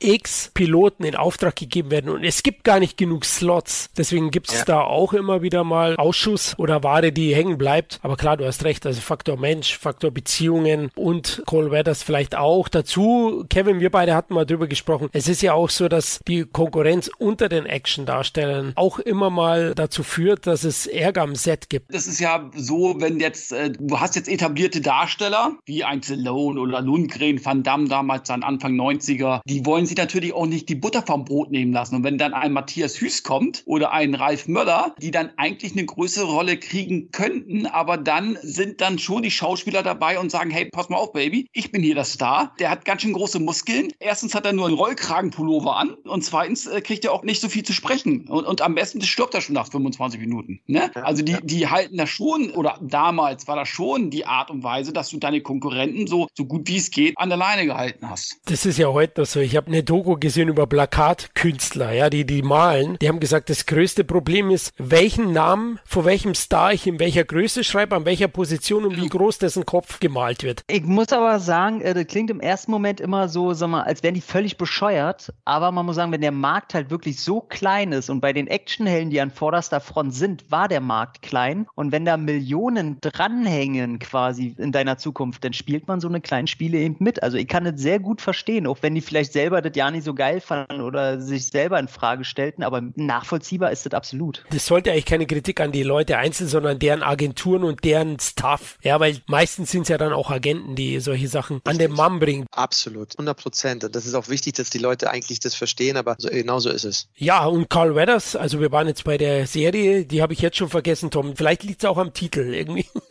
Breaker, wieso? okay. Wobei ich denke dann mal an Chuck Norris, ne? Breaker, Breaker. ja, genau. Auf jeden Fall kam Rocky 4, Apollo musste abtreten, aber wenigstens einen tollen emotionalen Abschied. Muss ich sagen, ich habe damals geweint wie ein Schoßhund und es war wirklich hart. Aber Corvedas hat weitere Rollen bekommen, hat sich emanzipiert von Rocky und war in dem TV-Remake Flucht in Ketten zu sehen. Und Tom, du hast den recht aktuell gesehen. Mhm, gestern erst. Ich möchte noch kurz mein absolutes Lieblingszitat von Carl Weathers aus all seinen Filmen benennen. Rocky 3, ganz am Ende. Ding, ding. Großartig. Das ist mein absolutes Lieblingszitat. Die besten Zeilen, die er je hervorgebracht hat. Die hat er auch selber geschrieben. Das waren die einzigen, aber. Selbstverständlich. Ne? Weiter ging seine Rhetorik nicht. Nein, ist ein super, super toller Mensch. Ja, Flucht in Ketten, natürlich ein Remake. Und ja, ey, die Prämisse funktioniert halt immer. Du hast zwei Sträflinge, die sich absolut hassen. Du kannst noch das Thema Rassismus mit reinbringen. Robert Ulrich spielt seinen Gegenpart. Er ist äh, selbstredend der Schwarze, der äh, zu Unrecht öfter mal natürlich mit rassistischen Anfeindungen zu kämpfen hat. Und die beiden sind aneinander gekettet und durch einen Unfall des Autos, dem sie in ein anderes Gefängnis transportiert werden sollen, können sie flüchten und müssen sich natürlich annähern und werden, äh, ja, doch kann man sagen, Freunde zum Ende hin. Und der ist schon gut, weil eben die Prämisse einfach funktioniert. Ich meine, wie viel gute Ausgangsmöglichkeiten für geile Dialoge und Handlungen äh, kannst du in 90 Minuten packen, außer mit nimm zwei Streithähne, die sich hassen und kette die aneinander. Also das kannst du als Buddy-Komödie verpacken, das kannst du als reflektierte Drama verpacken. Du hast ja alle Möglichkeiten offen und am besten nutzt du alle davon. Und Flucht in Ketten tut dies auch. Ist ein bisschen comic-esque in seinen Nebenfiguren. Das siehst du vor allem in einer weiblichen äh, Rolle, die da irgendwo alleine lebt und sich einfach an alle dran macht, was ein Schwanz hat. Und es ist einfach herrlich anzugucken, anzuschauen, egal ob da ein Polizist kommt, der Richter, der Gefängniswärter. Jedes Mal sagt sie, wir passen doch so gut zueinander und wollen Sie nicht noch hier bleiben und ich kann meinen Sohn noch wegschicken, dann haben wir ein paar Minuten. Und ja, er ist so ein bisschen konturlos, kantenlos. Er geht mir manchmal den zu bequemen Weg, was mich dann ein bisschen nervt, aber dafür hat er, äh, kennt das Original leider nicht, ein sehr schönes Ende. Also er hätte natürlich, man fragt sich ja mal, schaffen sie das jetzt zu flüchten, schaffen sie das nicht, schafft das nur einer, wie soll das zu Ende gehen? Und diesmal es wieder Ed Lauter, mal wieder, nachdem er den Arsch gespielt hat in Yukon, spielt er hier den Polizisten, der ihn jagt oder die beiden jagt, aber eher freundlich gesinnt ist, nicht wie der Gefängnisdirektor, weil der Dreck am Stecken und der darf keiner rausfinden. Und ja, mein Fazit, ich glaube, mein Abschlusssatz war, glaube ich, ein Schwarzer und ein Spinner sind immer die Gewinner mit Fragezeichen. Also der schwankt bei mir zwischendurch von, oh, der ist sehr geil zu, ah, hier hätten sie aber ein bisschen noch Ecken ranknallen können, ein bisschen ekliger gestalten in einer, in einer Wortwahl oder in welche ekligen Situationen die kommen können, weil 86 unter den Umständen hätte man noch fiesere Situationen schaffen können, gerade weil die eben in dieser Kleinstadt auch mal kurz in dem Café da drin sind und so. Aber dafür ist das Ende dann wieder toll. Also er lohnt sich dafür, dass er vor allem ein TV-Film ist. Wirkt der ganz schön so, als hätte der auch im Kino kommen können. Ja, der basiert auf einem Klassiker. Ne? Der Klassiker, den kenne ich noch und der war damals auch schon echt sehr gut gemacht. Ja, der Klassiker mit äh, Sidney Poitier und Genau. Tony Curtis von 58. Hammerfilm. Ich finde auch den TV-Film ganz ordentlich. Ich habe den damals im Fernsehen hier gesehen. Seitdem nicht mehr. Ist aber erst in diesem Jahr rausgekommen vom Pitax. Gibt's auf DVD, also man kann den käuflich erwerben. Ist auch nicht out of print. Ja, im selben Jahr 86 hat er auch noch eine TV-Serie gedreht, nämlich Fortune Dane. Äh, hier spielt er einen Detektiv, der sich mit allerlei Schurken herumschlagen muss und im Pilot bekommt das gleich mit Predator-Kumpel Sonny Landham zu tun. Ne? Das ist ja der Indianer, darf man das heute noch sagen? Ja, bestimmt. Ähm, wir kommen aus den 18, wir dürfen alles sagen. Ja, das stimmt. nee, und die Serie hat es zwar über den Piloten hinaus geschafft, aber nicht zu mehr als sechs Folgen. Wurde dann abgesetzt, war auch kein großer Erfolg anscheinend leider. Den Piloten gab es damals in Deutschland auf VHS, da ist der erschienen. Das ist genau die Folge auch mit Sonny Landham, also gleich in der ersten. Und die anderen Folgen wurden hier nicht auf VHS veröffentlicht. Deswegen theoretisch könnte man den Piloten mal irgendwo vielleicht erspähen. Ich weiß es nicht. Ja, leider nicht so ein großer Erfolg, aber in den 90ern, ich glaube, der Kevin kann da später noch was dazu sagen, hat er dann doch die ein oder andere Serie gemacht, die ein bisschen länger lief. Ja, 87, ein weiterer Höhepunkt im Weathers Karriere, Predator. An der Seite von Arnold Schwarzenegger kämpft er gegen einen außerirdischen Killer und er liefert den legendärsten Man's Shake-Up, den es überhaupt gibt. Ja. Zu Beginn, Tom hat schon gesagt bei der Einleitung, ja, großartig wie Dylan und Dutch sich die Fäuste reichen. Dylan, you son of a... Yes. son of a bitch. Geil. Ey, bei manchen sagt man ja, ob die da einen Hamster eingenäht haben. Ey, bei denen, ich weiß nicht, die haben da irgendwie ganze Hunde oder Schafe eingenäht. Also, was sind das für Muskeln, ey? Sind die bescheuert oder was? Und vor allem, du, du, du siehst dann Carl Weathers, der einfach mal den größten glänzenden, man muss ja auch sagen, bei Schwarzen sieht das alles noch ein bisschen imposanter aus, ne, wenn die so geile Muskeln haben. Und die glänzen und dann sagt er zu ihm noch, sag mal, haben sie dich zu lange Bleistifte anspitzen lassen oder was? Und der würde dir wahrscheinlich mit einem Schlag einfach mal den, den Kopf abschlagen großartig. Ja, ey, Predator, ganz, ganz dolle Liebe. Ich hatte mir den kurz äh, wieder angeguckt gehabt und ich muss leider sagen, das erste Mal mit neuer Freundin geguckt, äh, auch Schauspielerin und ich habe bisher noch keinen Menschen getroffen, der diesen Film nicht eine 10 von 10 jemand, der nicht alle fünf Minuten gesagt hat, wie geil ist diese Brett eigentlich. Ist ein Meisterwerk. Ey, gonna have my some fun. Meine Güte. Meisterwerk. Ja. Absolut. Und dann, ey, ich musste leider nach einer Stunde ausmachen, weil sie gesagt hat, was ist denn das für ein Quatsch? Und ich habe gedacht, okay, die Trennung kommt jetzt früher als gedacht. das geht nicht. Ey, ey, man muss so Prioritäten setzen. Das geht einfach nicht, nicht, so weiter. Du hast da, du hast da ein Billy. ein so, der sagt nur Billy und ich finde das geil. Ich habe keine Zeit zum Bluten. Aha, so ist das. Poncho beste Dekade des Filmemachens, immer eine der besten Dekaden, die 80er. Dieser Cast, ja, aus Jesse Ventura und äh, diesen Leuten, dieser Sonny Landham und also einfach ein geiler Cast, wo du sagst, heute würde man sowas nicht mehr sehen in einem Film. Diese Art Nein. von Leuten, ja. Auch dieses die, äh, Reaktionäre und die geschmacklosen Witze, diese rein, äh, das sind ja einfach nur Muskelbomben, die da rumlaufen. Die sind ja nicht mal ansatzweise grau schettiert, wollen sie auch nicht. Ich habe auch immer zu Freunden gesagt, wo sie in Avengers wollten, habe ich gesagt, die habe ich schon gesehen, 87, die Avengers. ja, Leute. Aber. Die würden den die Strumpfhosen langziehen. Da soll mal kommen, so ein Tom Holland da, den reisen sie. Ach, komm auf, ey. Avengers.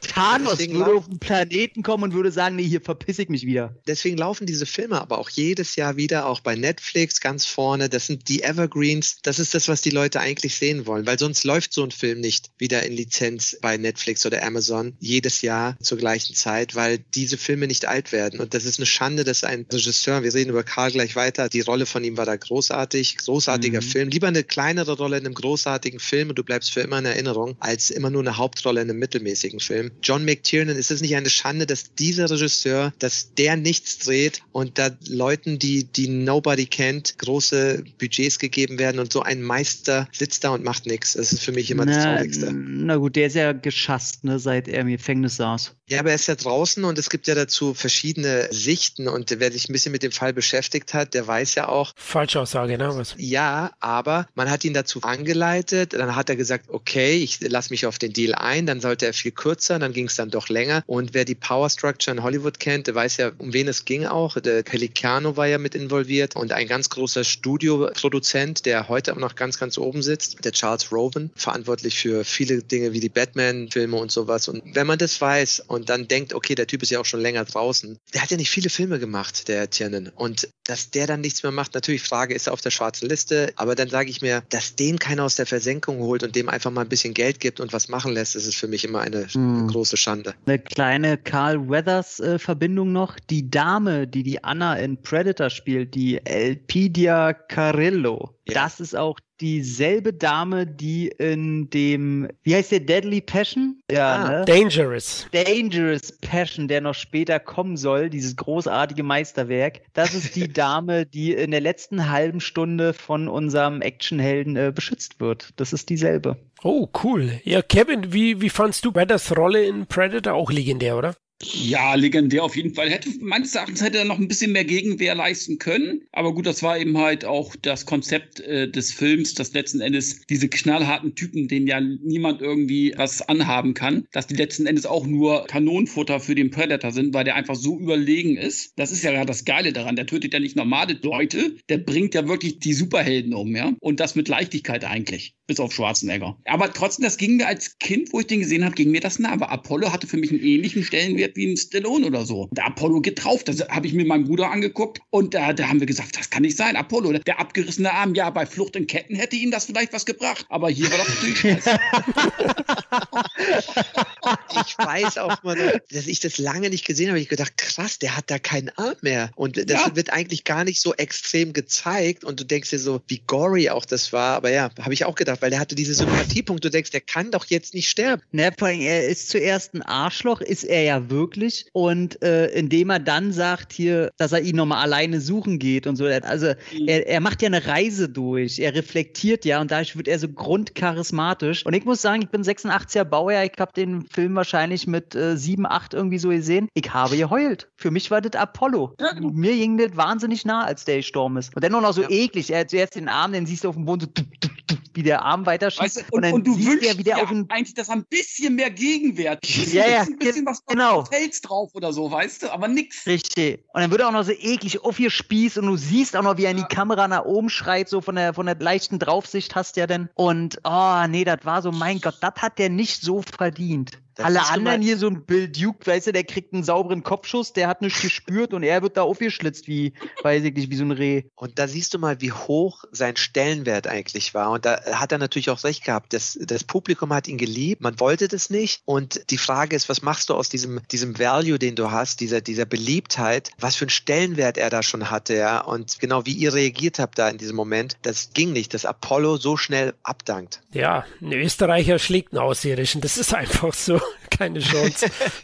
Andere Liga, aber Kultfilm, ja, keine Frage. Also auch für Weathers sehr, sehr entscheidend, denn er kam ja hier in Kontakt mit Joel Silver und hat dem auch erzählt von seiner Liebe zum Blaxploitation Kino und Silver teilte die und da haben sie so ein bisschen zusammen, ich sag mal, gebrainstormt, sagt man heutzutage, die ein bisschen die Köpfe rauchen lassen und es kam zu Action Jackson danach. Also ohne Predator wäre Action Jackson nicht entstanden. Also Predator ist ein sehr, sehr wichtiger Film in Weathers Karriere und ich finde ja neben, neben Apollo wahrscheinlich seine beste Einzelleistung, weil er eben diesen Character Arc hat und beide Seiten tut er sehr, sehr gut darstellen. Deswegen einer meiner absoluten Lieblingsrollen dieser Dylan im Predator von Carl Weathers. Absolut. Du siehst wieder eine kleinere Rolle, also was heißt klein, er hat ja eine große Rolle, aber in einem geilen Film ist jede Rolle geil, weil diese Rolle wird nicht vergessen, dadurch, dass man sich den Film immer wieder anschaut und da kannst du 20 Hauptrollen gespielt haben in nicht so guten Filmen, verdient man vielleicht die Miete und das Geld, aber die gehen sang- und klanglos unter. Und eine Rolle in einem guten Film bleibt für immer da, ja.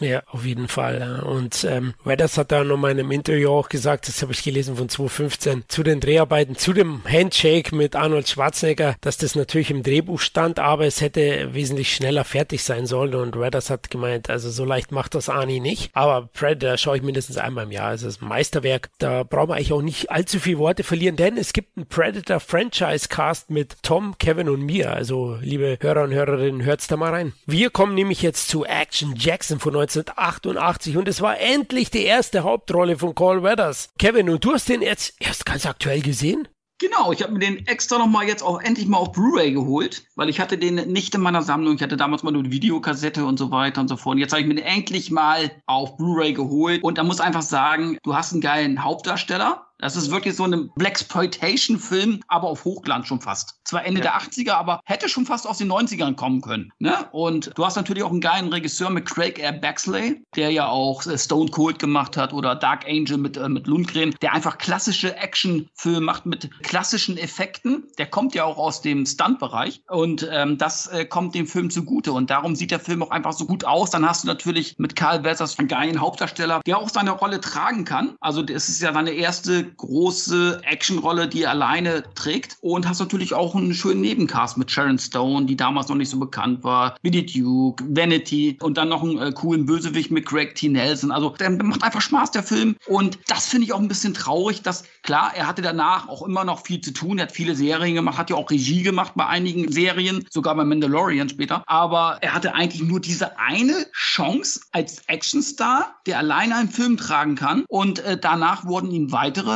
schätze ich mal zumindest, große Kinofilme oder Actionrollen in Kinofilmen blieben ihm verwehrt. Ja, und der war ja so erfolgreich, sogar auch besonders in Deutschland. Und ich muss selber staunen, was für ein krasser Cast das eigentlich ist. Joel Silver produziert. Viele der Leute aus Predator sieht man da wieder. Und ich habe das Gefühl, diesem Film, der für mich, ich habe ihn ja auch extra frisch mir angeschaut für den Podcast. Und ich hatte ihn ja immer auf der Uhr und fand das Cover, also das Plakat geil. Und hat aber irgendwie nie die Zeit, irgendwie hat sich nie ergeben. Und ich fand, muss ich sagen, ich fand die Story gut, so einfach sie auch ist könnte man durchaus besser machen. Es war das Debüt von dem Regisseur und ich fand schon, da waren ein paar Schwächen drin und ich habe auch ein paar Sachen gesehen, die mich im Nachhinein stören in der Performance von Carl Weathers. Es liegt meiner Meinung nach daran, das hat er auch mal selber gesagt, das Drehbuch nicht genug Zeit hatte, entwickelt zu werden und er wurde nicht so gut geführt, weil die Rolle nicht so richtig klar war. Man hat, glaube ich, immer so zwischen diesem klassischen Black Exploitation gewankt, weil der ist ja auch ziemlich, äh, da werden krasse Sachen gesagt, wo ich mir den jetzt angeschaut habe, wo ich gesagt habe, das hört man heute gar nicht mehr, das ist so weg. Es war so roh in gewisser gewisser Weise. Aber auf der anderen Seite hatte ich so das Gefühl, er wollte ein bisschen auch, als er auf dem Dach ist, auf dem Taxi, da war so ein paar Comedy-Elemente, das hätte man von einem Arnold oder jemand anderem ganz anders gehört. Da war die Führung nicht ganz klar. Was ist er jetzt? Ist er wirklich nur straight und ernst oder ist er dann auch mal ein bisschen komisch? Und dafür konnte er, glaube ich, nicht unbedingt was. Und es ist eigentlich ein Erfolg, trotzdem, glaube ich, relativ erfolgreicher Film am Boxoffice gewesen. Also zumindest hat er genug Geld gemacht und es war irgendwie schade, dass daraus nie mehr geworden ist. Und vielleicht kann man da als berühmten Scheideweg darüber reden. Was war der Grund? Und warum ging es dann nicht mehr so weiter, wie ähm, dass man ihn mehr in solche Rollen gesehen hat? Ich, ich wollte jetzt schon mal dreimal, ich, reinspringen, weil du meintest, der war so erfolgreich. Ich habe heute erst gelesen, auch ein Interview mit ihm, dass er auch meinte, ähm, der hat ja sieben Millionen gekostet, hat insgesamt weltweit 20 eingespielt, ist jetzt nun nicht der Riesenhit, aber man darf ja nicht vergessen, auf Video wird das Ding eingeschlagen wie eine Bombe. Richtig. Aber ähm, da hat er wohl gesagt, dass die qualitativ und mit den Zahlen überhaupt nicht zufrieden waren. Wobei ja, ich sagen muss. Ist ein Major ähm,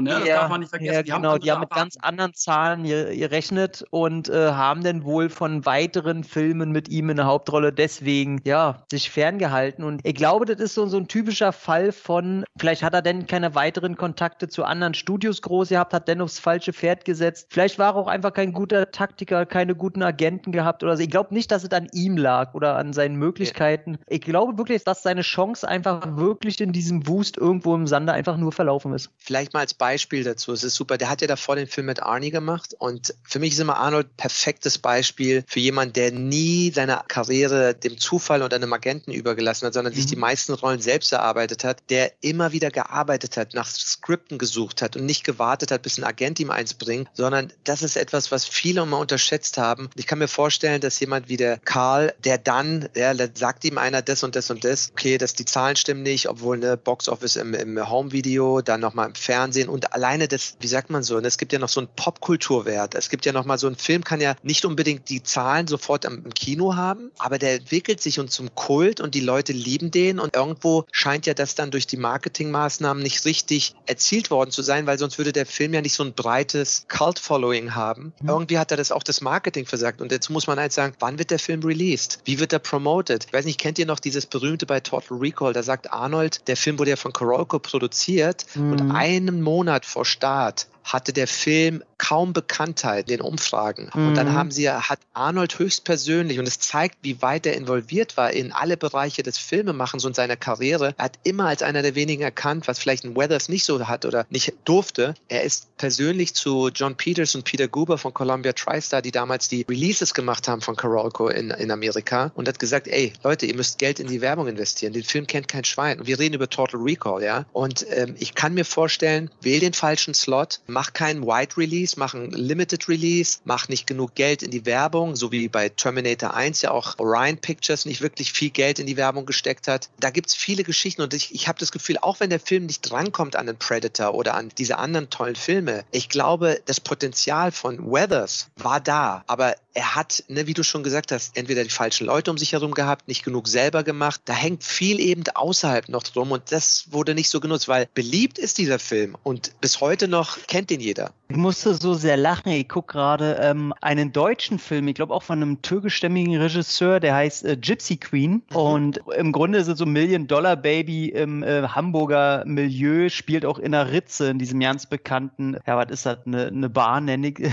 es mal salopp. Und da geht es dann auch eine, die sich äh, so eine, so eine Roma-Dame, die halt gar kein Geld hat, Kinder erziehen muss und so, und die lernt dann beim Tobias Moretti boxen und boxt sich halt so durch, macht damit Geld und so und äh, eigentlich so ein Drama und alles. Und die Kinder sagen das einmal am Tisch so, du bist meine Action Jackson. Und dann sagt sie auch nochmal im Film so, ich bin Action Jackson. Und da dachte ich mir, ey, wie groß ist die Chance? Also der Film muss ja. beliebt sein, wenn in so einem kleinen Ding dieser Name noch fällt und auch noch so inszeniert wird, als dass alle Umstehenden auch genau, natürlich macht es der Regisseur, wenn der Fan von dem Film ist. Aber da siehst du mal, was für einen Bekanntheitsgrad diese Namensgebung auch hat. Also von daher, äh, das Ding ist auch Kult, da lasse ich nichts dran kommen. Jeder, selbst wenn er den Film nicht gesehen hat, ich könnte zu meiner Mutter gehen, die äh, ganz bestimmt nicht viel kennt, was Filme angeht, aber da sage ich Action Jackson und sie sagt, ah, hier Actionfilm. Sie weiß nicht, wer da mitspielt oder überhaupt, aber sie kennt den Namen hundertprozentig. Ja, der ist ja auch sehr griffig, Action Jackson. Ich hatte auch ein bisschen recherchiert über den Film. Also generell zu den Zahlen, du hast recht, 20 Millionen Dollar hat er in den USA allein eingespielt. Weltweite Zahlen, Kevin sagt es ja auch immer zu der Zeit, die werden irgendwie nicht zusammengetragen. In Deutschland über 300.000 Zuschauer. Und ja, ich hatte erst neulich ein Interview mit Daddy Root. Daddy Root ist der Gründer und langwierige Chef von VCL Video. Und oh. die haben ja Action Jackson vertrieben. Und der hat mir dann ganz stolz sein goldenes Videoband gezeigt. Oh. Den Pokal, den er für den Film bekommen hat. Das war also einer der zehn erfolgreichsten Filme 1989, ein Jahr später auf Video. Und nicht umsonst hat VCL dann gesagt, wir machen aus einem anderen Film, den wir aus dem Karolko Stock gekauft haben, ein TV-Film namens Dangerous Passion Action Was? Jackson 2. Was? Ja. Richtig, der ist auch von Karolko fürs TV produziert worden. Aber also der war ein Riesenhit auf Video. Und das Studio war nicht ganz zufrieden, aber es gibt unterschiedliche Aussagen, warum es nicht ganz dazu kam. Zum einen haben sie ja die Rechte verkauft an Columbia TriStar oder Sony Pictures jetzt. Also der war ja ursprünglich bei Warner und äh, mittlerweile ist auch zu Warner wieder zurückgekehrt. Man kennt das, wie das hinterher. Das war einer der, der Faktoren. Der andere Faktor war, dass man nicht ganz zufrieden war mit den Umsatzzahlen zum Zeitpunkt. Und das andere war, dass man sich auch mit Redders nicht so ganz einig war, wie man weiter vorgehen will, denn es sollte ein richtiges Franchise daraus entstehen. Also das waren so ein paar Faktoren. Ob sich dann Redders, wie du gesagt hast, die falschen Leute zugehört hat, vielleicht zu viel gefordert hat? Na, er sagt ja auch in Interviews, er sagt ja selbst reflektiert, dass er zu der Zeit, als er so äh, hochkam, nicht so einfach war und sehr von sich überzeugt. Das und ähm, wenn er das schon so zugibt, man seine Persona so verfolgt, wenn diese Selbstverliebte, das war viel bestimmt auch gar nicht so gespielt, ist ein gut aussehender Typ, äh, hat immer Erfolg. Wenn er das auch noch selber sagt, kann ich mir vorstellen, dass das dann ihm auf zu Kopf gestiegen ist und er gar nicht so einfach war, ne? Bestimmt. Und ich glaube, das ist diese Mischung, das ist der Unterschied, warum Leute wie Arnie, die nonstop immer ein Charmbolzen waren und gearbeitet haben und Beziehungen gepflegt haben zu tollen Filmemachern wie Cameron und, und, und, dass das am Ende viel ausmacht. Aber das Potenzial, und darum geht es ja bei Carl Weathers, war da. Und ich habe mich gewundert, wie viele Leute dieselbe Frage stellen im Internet, als ich mich versucht habe, auf ihn vorzubereiten für diesen Podcast. Wieso ist die gleiche Frage mal, wieso ist Carl Weathers nie so durchgebrochen wie andere? Und wenn diese Frage von wem im Internet gepostet wird, dann bedeutet es ja nur eins. Alle fragen sich, warum sind manche Leute nicht so durch die Decke gegangen, wie die Akzeptanz oder Beliebtheit des Schauspielers durch die verschiedenen Rollen. Und da muss es ja an bestimmten Faktoren gehangen haben, die nichts mit der Beliebtheit im Publikum zu tun hat. Aber, aber ich sage auch den, den klar nicht zu definierenden Faktor Glück,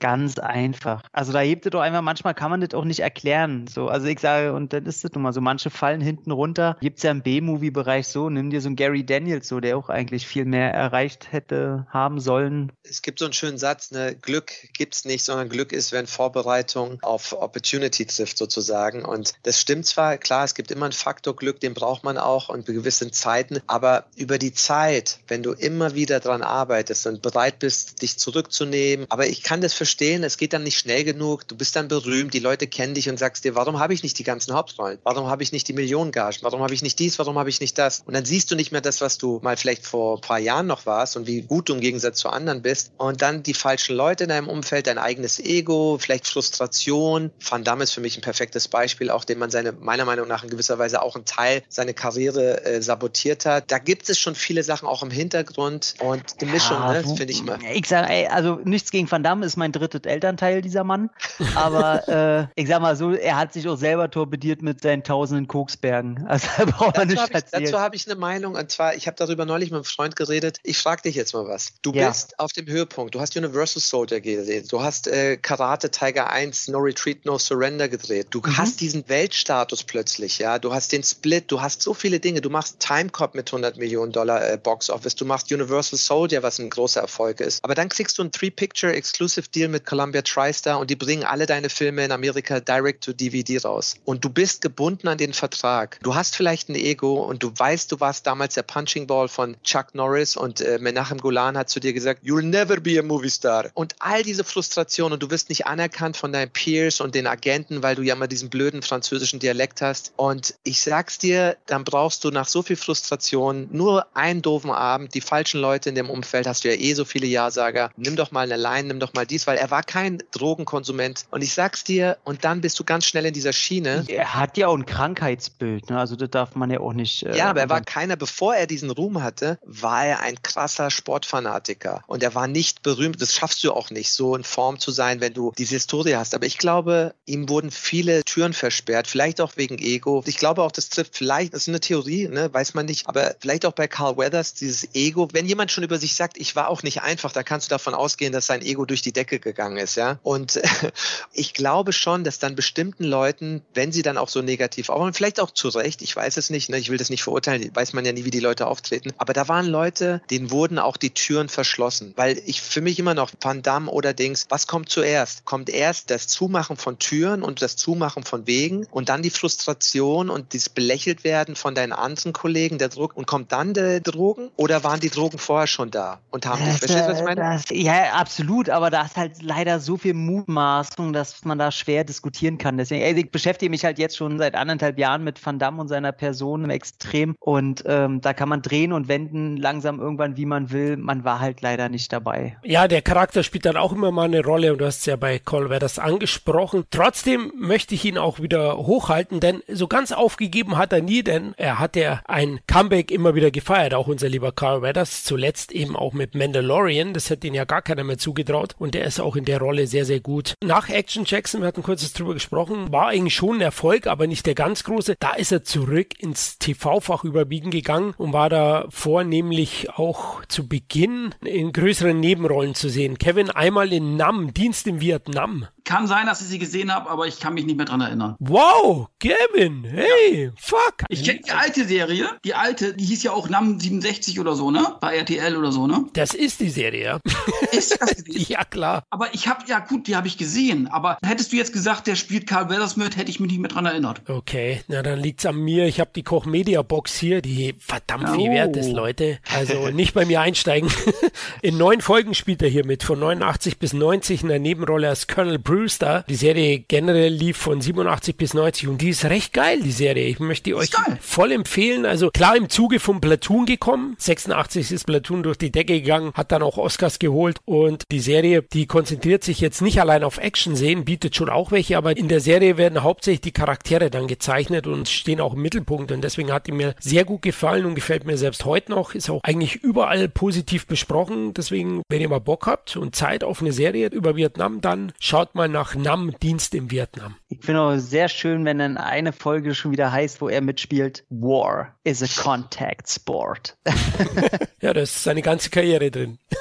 Großartig. Mag ich sehr. Aber schöner Tipp, hatte ich überhaupt nicht auf dem Schirm. Murat, du? Nee, also ich habe es ja auch im Zuge der Vorbereitung jetzt auf den Podcast, habe ich gesehen, dass er das gemacht hat, aber ging auch an mir leider vorbei. Vielleicht mal was für die Zukunft. Ja, genau. Serien sind natürlich immer schwierig, ist bei mir auch so, Lebenszeit ist endlich und, und Serien sind größere Monster oft, aber also die ist ja nicht ganz so lang, die hat nur drei Staffeln, also da kann man definitiv mal reinschauen. Eine weitere Serie, die er zu dem Zeitpunkt gemacht hat, ist Das Gesetz der Straße und da hat Colbert das tatsächlich eine Hauptrolle bekommen. Die lief von 91 bis 93, 44 Folgen gab's. Jede Folge wurde mit Cole Weathers beglückt und Kevin, du kennst die noch ganz gut. Ja, also das sowieso ist ein Phänomen halt. Er hat es als Actionstar nicht geschafft und viele sind ja dann zu der Zeit auch dann in den DVD-Bereich gegangen, Direct-to-DVD, erst in den TV-Serienbereich gegangen. Also er war ja wirklich auch gut beschäftigt, ja. Darf man nicht unterschlagen. Aber man kennt viele Sachen nicht. Aber Gesetz der Straße, weiß ich noch ganz genau, lief damals, ich glaube, auf Sat 1. Ja. Und äh, ich habe mir echt jede Folge angeguckt. Er war so ein Cop und das war sozusagen 21 Jump Street auf Carl Weathers zugeschnitten. so habe ich es noch in Erinnerung. Also mit Eiern. Mhm, okay. Ja, und, und das hat mir eigentlich ganz gut gefallen, die Serie. Aber ich habe auch wirklich nur noch so Bruchstücke im Kopf. Aber ich würde mir die jetzt, wenn die jetzt irgendwo wiederholt werden würde, würde ich es mir nochmal angucken. Ja, die kann ja auch nicht schlecht sein, wenn er die Hauptrolle spielt. Also sorry, aber definitiv. Also ich habe die auch vereinzelt gesehen im Sat 1 damals. Die bekommst du aber aktuell nicht auf DVD oder Ja. irgendwo anders. Das ist das Problem. Deswegen kommt man die auch nicht auffrischen. Aber das ist schon einer der größeren Werke von Cole Weathers. Deswegen auf jeden Fall für Leute, die eine Retrospektive zu dem Afroamerikaner machen wollen, Pflichttitel. Ja, eine weitere Serie, die er hatte, war In der Hitze der Nacht. Die lief in Amerika von 88 bis 95. Weathers selbst war in 28 Folgen von 93 bis 95 zu sehen in einer der Hauptrollen. Er hat den vorherigen Hauptdarsteller Bill Gilsby ersetzt als Polizeichef in der Serie. Die Serie ist eine TV-Umsetzung der Virtual Tips-Reihe mit Sidney Poitier. Wer kennt den Klassiker nicht? Kennt ihr alle, oder? In der Hitze der Nacht. Ja. Jedes Mal, wenn ich an den Film denke, denke ich an, wie es Sidney Poitier wagt, dann zurückzuschlagen. Ja, das ist eine Mm, Kultszene. Großartig. War ja sein, äh, er hat darauf bestanden. Die war eigentlich so geschrieben, dass er nicht zurückschlägt. Er hat gesagt, wenn er nicht zurückschlagen darf oder soll in dem Film, dann nimmt er die Rolle nicht an. Ja, und recht hat er. Also wirklich groß und die Serie beruht darauf und ist auch sehr unterhaltsam, lief auch in Deutschland. Also kann man definitiv ebenfalls auffrischen. Und jetzt gehen wir nochmal einen kleinen Schritt zurück. Jetzt kommen wir wieder zu die Filme, nämlich Action Jackson 2, 1990 Der rausgekommen. große Klassiker. Genau.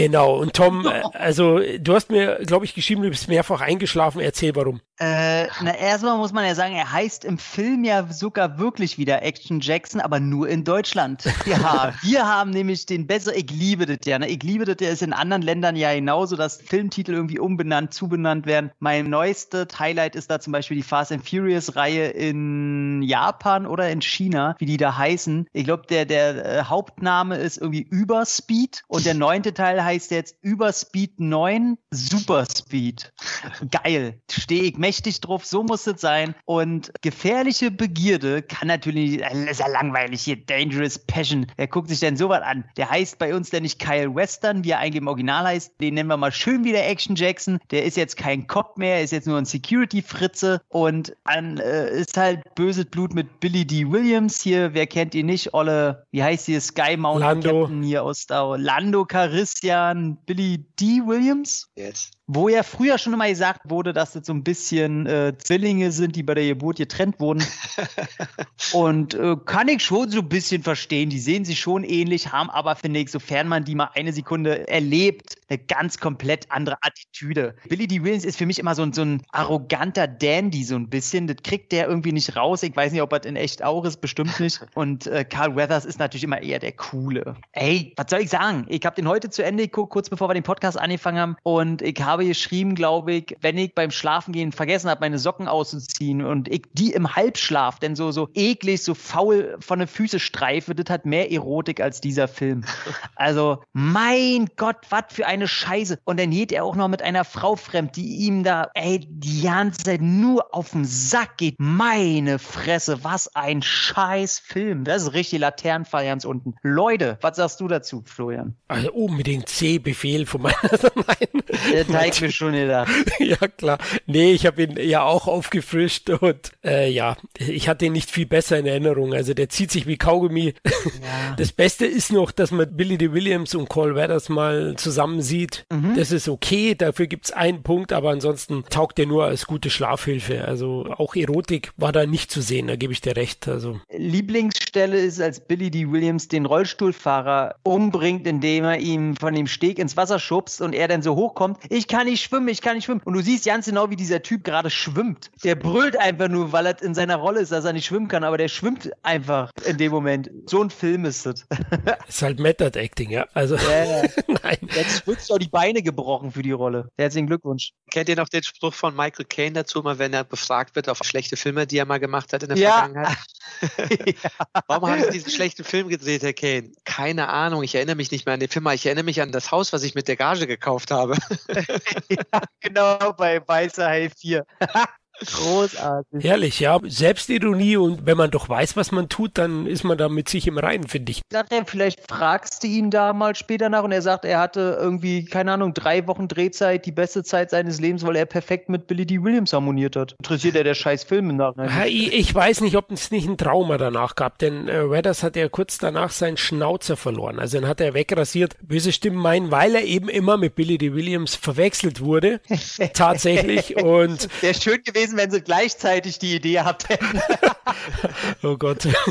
ja, auf jeden Fall habe ich das gelesen und er ist ja auch in einer weiteren Produktion, die wir dann gleich danach besprechen. Aber ich glaube, Kevin, du kennst Action Jackson 2 auch, klar. Ja, da hat sich ja damals äh, gefreut. Man ist mit der Mofa zur Videothek gefahren, hat gesagt, Action 2, ich muss den haben, ne? Ist extra nicht zur Schule gegangen, hat geschwänzt, um diesen ja. Film gleich als erstes zu bekommen. Und dann guckt man sich die Filme an und denkt, oh, was, was, ist das für eine Scheiße? Wann kommt denn endlich die Action? Man hat ja wirklich geglaubt, das ist Action Jackson 2, ja? Schlimm. So, und es kam einfach nichts und es war wirklich eine der meiner größten Videothekenenttäuschungen, die ich je hatte. Und dann, ja, wie du schon gesagt hast, später hatte er seinen Ritzenputzer ja nicht mehr. Ja, da war es vorbei letzten Endes, ne? Und ganz ehrlich, ein Apollo Creed ohne Ritzenputzer. Das ist wie Burt Reynolds ohne Ritzenputzer. Ja. Das Markante fehlte einfach danach. Ja. Das Schöne ist ja, dass die auf die, auf die deutsche Hülle, eigentlich war die ja so, da hast du eigentlich so eine Frau gesehen mit so einem durchsichtigen Hemde irgendwie ja, und im genau. Hintergrund war eigentlich was ganz anderes. Auf der deutschen Hülle hast du die Frau immer noch drauf in derselben lasziven Pose, aber rechts, wo du gesehen hast, wo eigentlich der ganze Schmarrn aus dem Film drauf war, da haben sie einfach so richtig schlecht groß gecroppt das Bild von Action Jackson, was auf dem Cover von Teil 1 war, einfach reinkopiert, einfach größer gemacht mit einer scheiß Qualität. Da ich mir, ey Leute, wie besoffen kann man sein? Ich liebe euch, ey. Da kann ich jetzt kurz eine Anekdote erzählen. Ich habe es ja vorhin erwähnt. Ich habe ja den Daddy Root interviewt für unser Videothekenbuch, das der Kevin und ich gemeinsam mit Jörg Bauer aktuell schreiben. Und er ist ja der VCL-Chef und er hat gesagt, er hat ein Gesamtpaket gekauft und in diesem Karoko-Paket war eben auch Dangerous Passion. Und die haben dauernd, haben sich die Köpfe zerbrochen. Wie bringen wir den Film jetzt an Mann hin und her? Und dann kam der Chef persönlich, der Daddy Root, der ist doch Cole Weathers, oder? Ja, das ist Cole Weathers. Wir hatten doch diesen Action Jackson. Hier, schau mal, mein, mein goldenes Videoband. Zack, da machen wir jetzt Action Jackson 2 drauf. Und der lacht heute sich noch scheckig, weil er gesagt, Natürlich. der Film hat sich verkauft wie blöd. Der war sogar in den deutschen Top Ten. Ja. geil, geil. Ja, aber ganz ehrlich, da muss man sagen, das ist dann, so doof das auch ist und vielleicht verbrennt man sich Erde, aber da hat wenigstens einer sich vom Marketing mal Gedanken gemacht und hat noch das Beste rausgeholt. Hätte man den Mann auf das Marketing von Action Jackson im Kino angesetzt, wäre wahrscheinlich, auch wenn das nicht der perfekte Film ist, vielleicht sogar noch besser gewesen. Erfolgreicher als Avatar. Hör mir auf. Weißt du, was äh, einer seiner größten Leistungen auch war von Daddy Root? Also, ich will nicht viel Werbung machen, Eigenlob stinkt, aber das Interview war schon großartig. Er hat einen Film gekauft, den keiner haben wollte, der mit dem Wolf tanzt. Bevor er in den USA rauskam, dann hat er den hier rausgebracht mit Konstantin und er hat wow. allein mit diesem Ding, hat er sich dumm und blöd verdient. das wissen wir ja alle. Sechs das Millionen Zuschauer. Der hat schon Riecher gehabt, keine Frage, ja. Orion, auch ein geiles Studio, das ist Wahnsinn. Mm. Ja, aber super. Hammer, ja. Aber es war super, wie er drüber gelacht hat. Der Herr ist ja auch schon Mitte 70 und der hat sich scheckig gelacht und hat dann sein Videoband während des Interviews in der Hand gehabt. Ich war live bei ihm. Der wohnt nämlich hier in München. Der hat er ganz stolz gestreichelt, wo er die Geschichte erzählt hat. Ah, geil. Einfach geil. Weißt du, wie der Predator seine, seine Trophäen? Ja. Gut, Call Weathers ohne Schnauzbart war danach zu sehen, hatten wir erwähnt. Ja, es ist so ähnlich wie, ja, wie Call Weathers ohne Eier. Also Hurricane Smith habe ich dann geschaut, 92 kam der raus, hat ein recht cooles Cover gehabt, außer Call Weathers ohne Bart. Das war damals für mich auch schon irgendwie befremdlich. So, ja, okay, Explosion, Call Weathers steht drauf. Der wird den Bart schon im Laufe des Films, wird er ihm schon wachsen und habe mir den dann ausgeliehen und muss sagen, ja, also vielleicht ist er einen halben Stern besser als Action Jackson 2. Ja, vielleicht ein Stern, sage ich mal, weil als Bösewicht ist immer ein Jürgen Brochnow dabei. Also der spielt hier mit. Corveras spielt Billy Smith, ein Raubein aus Texas, der nach Australien geht, um seiner ansässigen Schwester dort eine traurige Nachricht zu überbringen, weil seine Mutter eben oder deren Mutter gestorben ist. Und die ist aber nicht aufzufinden, weil die wurde von einem Dealer und Zuhälterring entführt. Und dann muss eben Hurricane Smith es richtig krachen lassen. Und äh, ja, das richtig krachen können wir vergessen. Das haben sie weggelassen. Vielleicht die Kulisse ist ganz nett in Australien, recht sonnig, aber ansonsten muss ich sagen, 0815 Story, 0815 Action, ja, ist einfach enttäuschend. Also da war mir schon klar, dass seine, selbst seine Direct-to-DVD-Karriere wohl vorbei ist. Hat den einer von euch gesehen? Leider nicht. Oder sollte ich sagen, Gott sei Dank? nee, leider nicht. Nee, ja, ich auch nicht gesehen. Carl Weathers äh, ohne Bart ist für mich auch so, da habe ich immer die Gefühl wie bei Justice League, wo sie Superman den Bart entfernt haben. Da stimmt halt bei jeder Szene irgendwas nicht. Kevin, du hast doch den Hurricane ja, auch. Ich habe ihn damals auch aus der Videothek geliehen und es war natürlich auch eine Enttäuschung. Da er einfach ohne Bart dachte, ist das, ist das Chris Rock oder ist das äh, Cuba Gooding Jr. oder so? Nein, es ist Carl Weathers. Aber es hat den Film jetzt auch nicht besser gemacht gemacht. Ist es Billy de Williams? Boah, das hätte ihm wehgetan.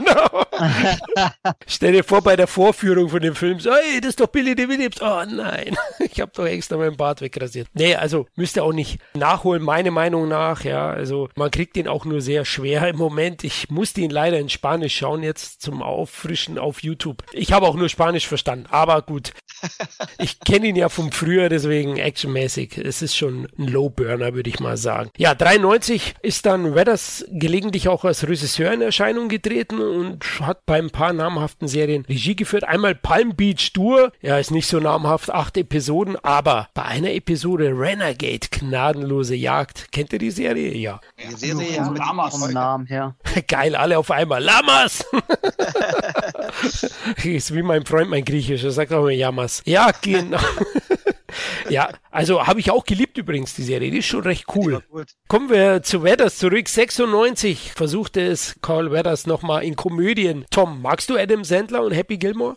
Ach, Adam Sandler ist ein ganz eigenes Thema. Also natürlich war ich im, im, richtigen Alter, ne? Ich war zehn Jahre, Leute. Hä? Billy Madison, Happy Gilmore, Little Nicky, das ist natürlich, das passt wie Arsch auf Eimer zu so einem kleinen Scheißer, der da sitzt und so einen Quatsch sehen will. Und äh, finde ich auch heute noch alles ganz toll. Und ich muss auch sagen, Adam Sandler als auch wieder als Star, als Mensch finde ich ganz toll großartig und kann auch total verstehen, warum er diese ganzen Drecksfilme gedreht hat. Ich meine, guck dir diese Netflix-Komödien an, da willst du aus den Augen kotzen, wenn du das siehst.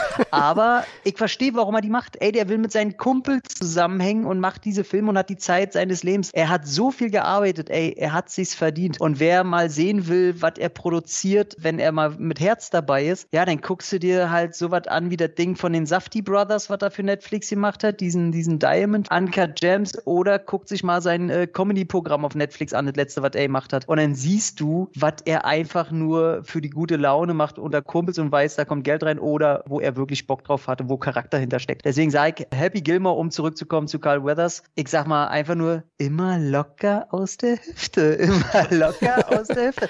Er bringt selbst dem Engel Reese Witherspoon Golfen im Himmel bei. Wie kann ich denn das schlecht finden? Ganz ehrlich, Leute. Und er hat eine Holzhand.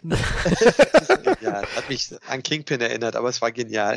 ja, ey, bin ich großer Fan. Kann ich mir ja. heute immer noch angucken, weil ich damit groß geworden bin. Ich weiß nicht, wie es heute funktionieren würde, wenn ich es komplett neu sehe. Aber ey, großartig. Ich meine, Golfen und er benutzt den Sport Golf als Aggressionssport. Ey, ganz ehrlich, wie gut kann was sein? Wie geht's dir, Murat, mit dem Happy Gimmer? Ich habe den leider nicht gesehen. Ich bin überhaupt kein Sandler-Filmfan, muss ich sagen. Und es gibt ja Leute, die sieht man gerne und dann gibt es Leute, die findet man überhaupt nicht witzig. Aber ich mag Sandler von dem, was ich gehört habe, wie er A menschlich ist, wie er B seine eigene Karriere quasi durch seine eigene Produktion auch gutes Beispiel für jemanden, der sich eben nicht darauf verlassen hat, nur mit einem Agenten irgendwie was zu machen, sondern der sein Schicksal in seine eigenen Hände genommen hat und alle seine Filme selbst produziert hat und seine Freunde reingepackt hat und enorm erfolgreich ist, äh, einmal Box-Office-mäßig und dadurch diese Projekte machen kann und ein sehr intelligenter Mensch ist. Und ich habe jetzt nur die Ausschnitte mal angeschaut, wo Carl Weathers war und die Szene war super witzig und vor allem wegen Carl Weathers mit diesem Arm, Ja. das war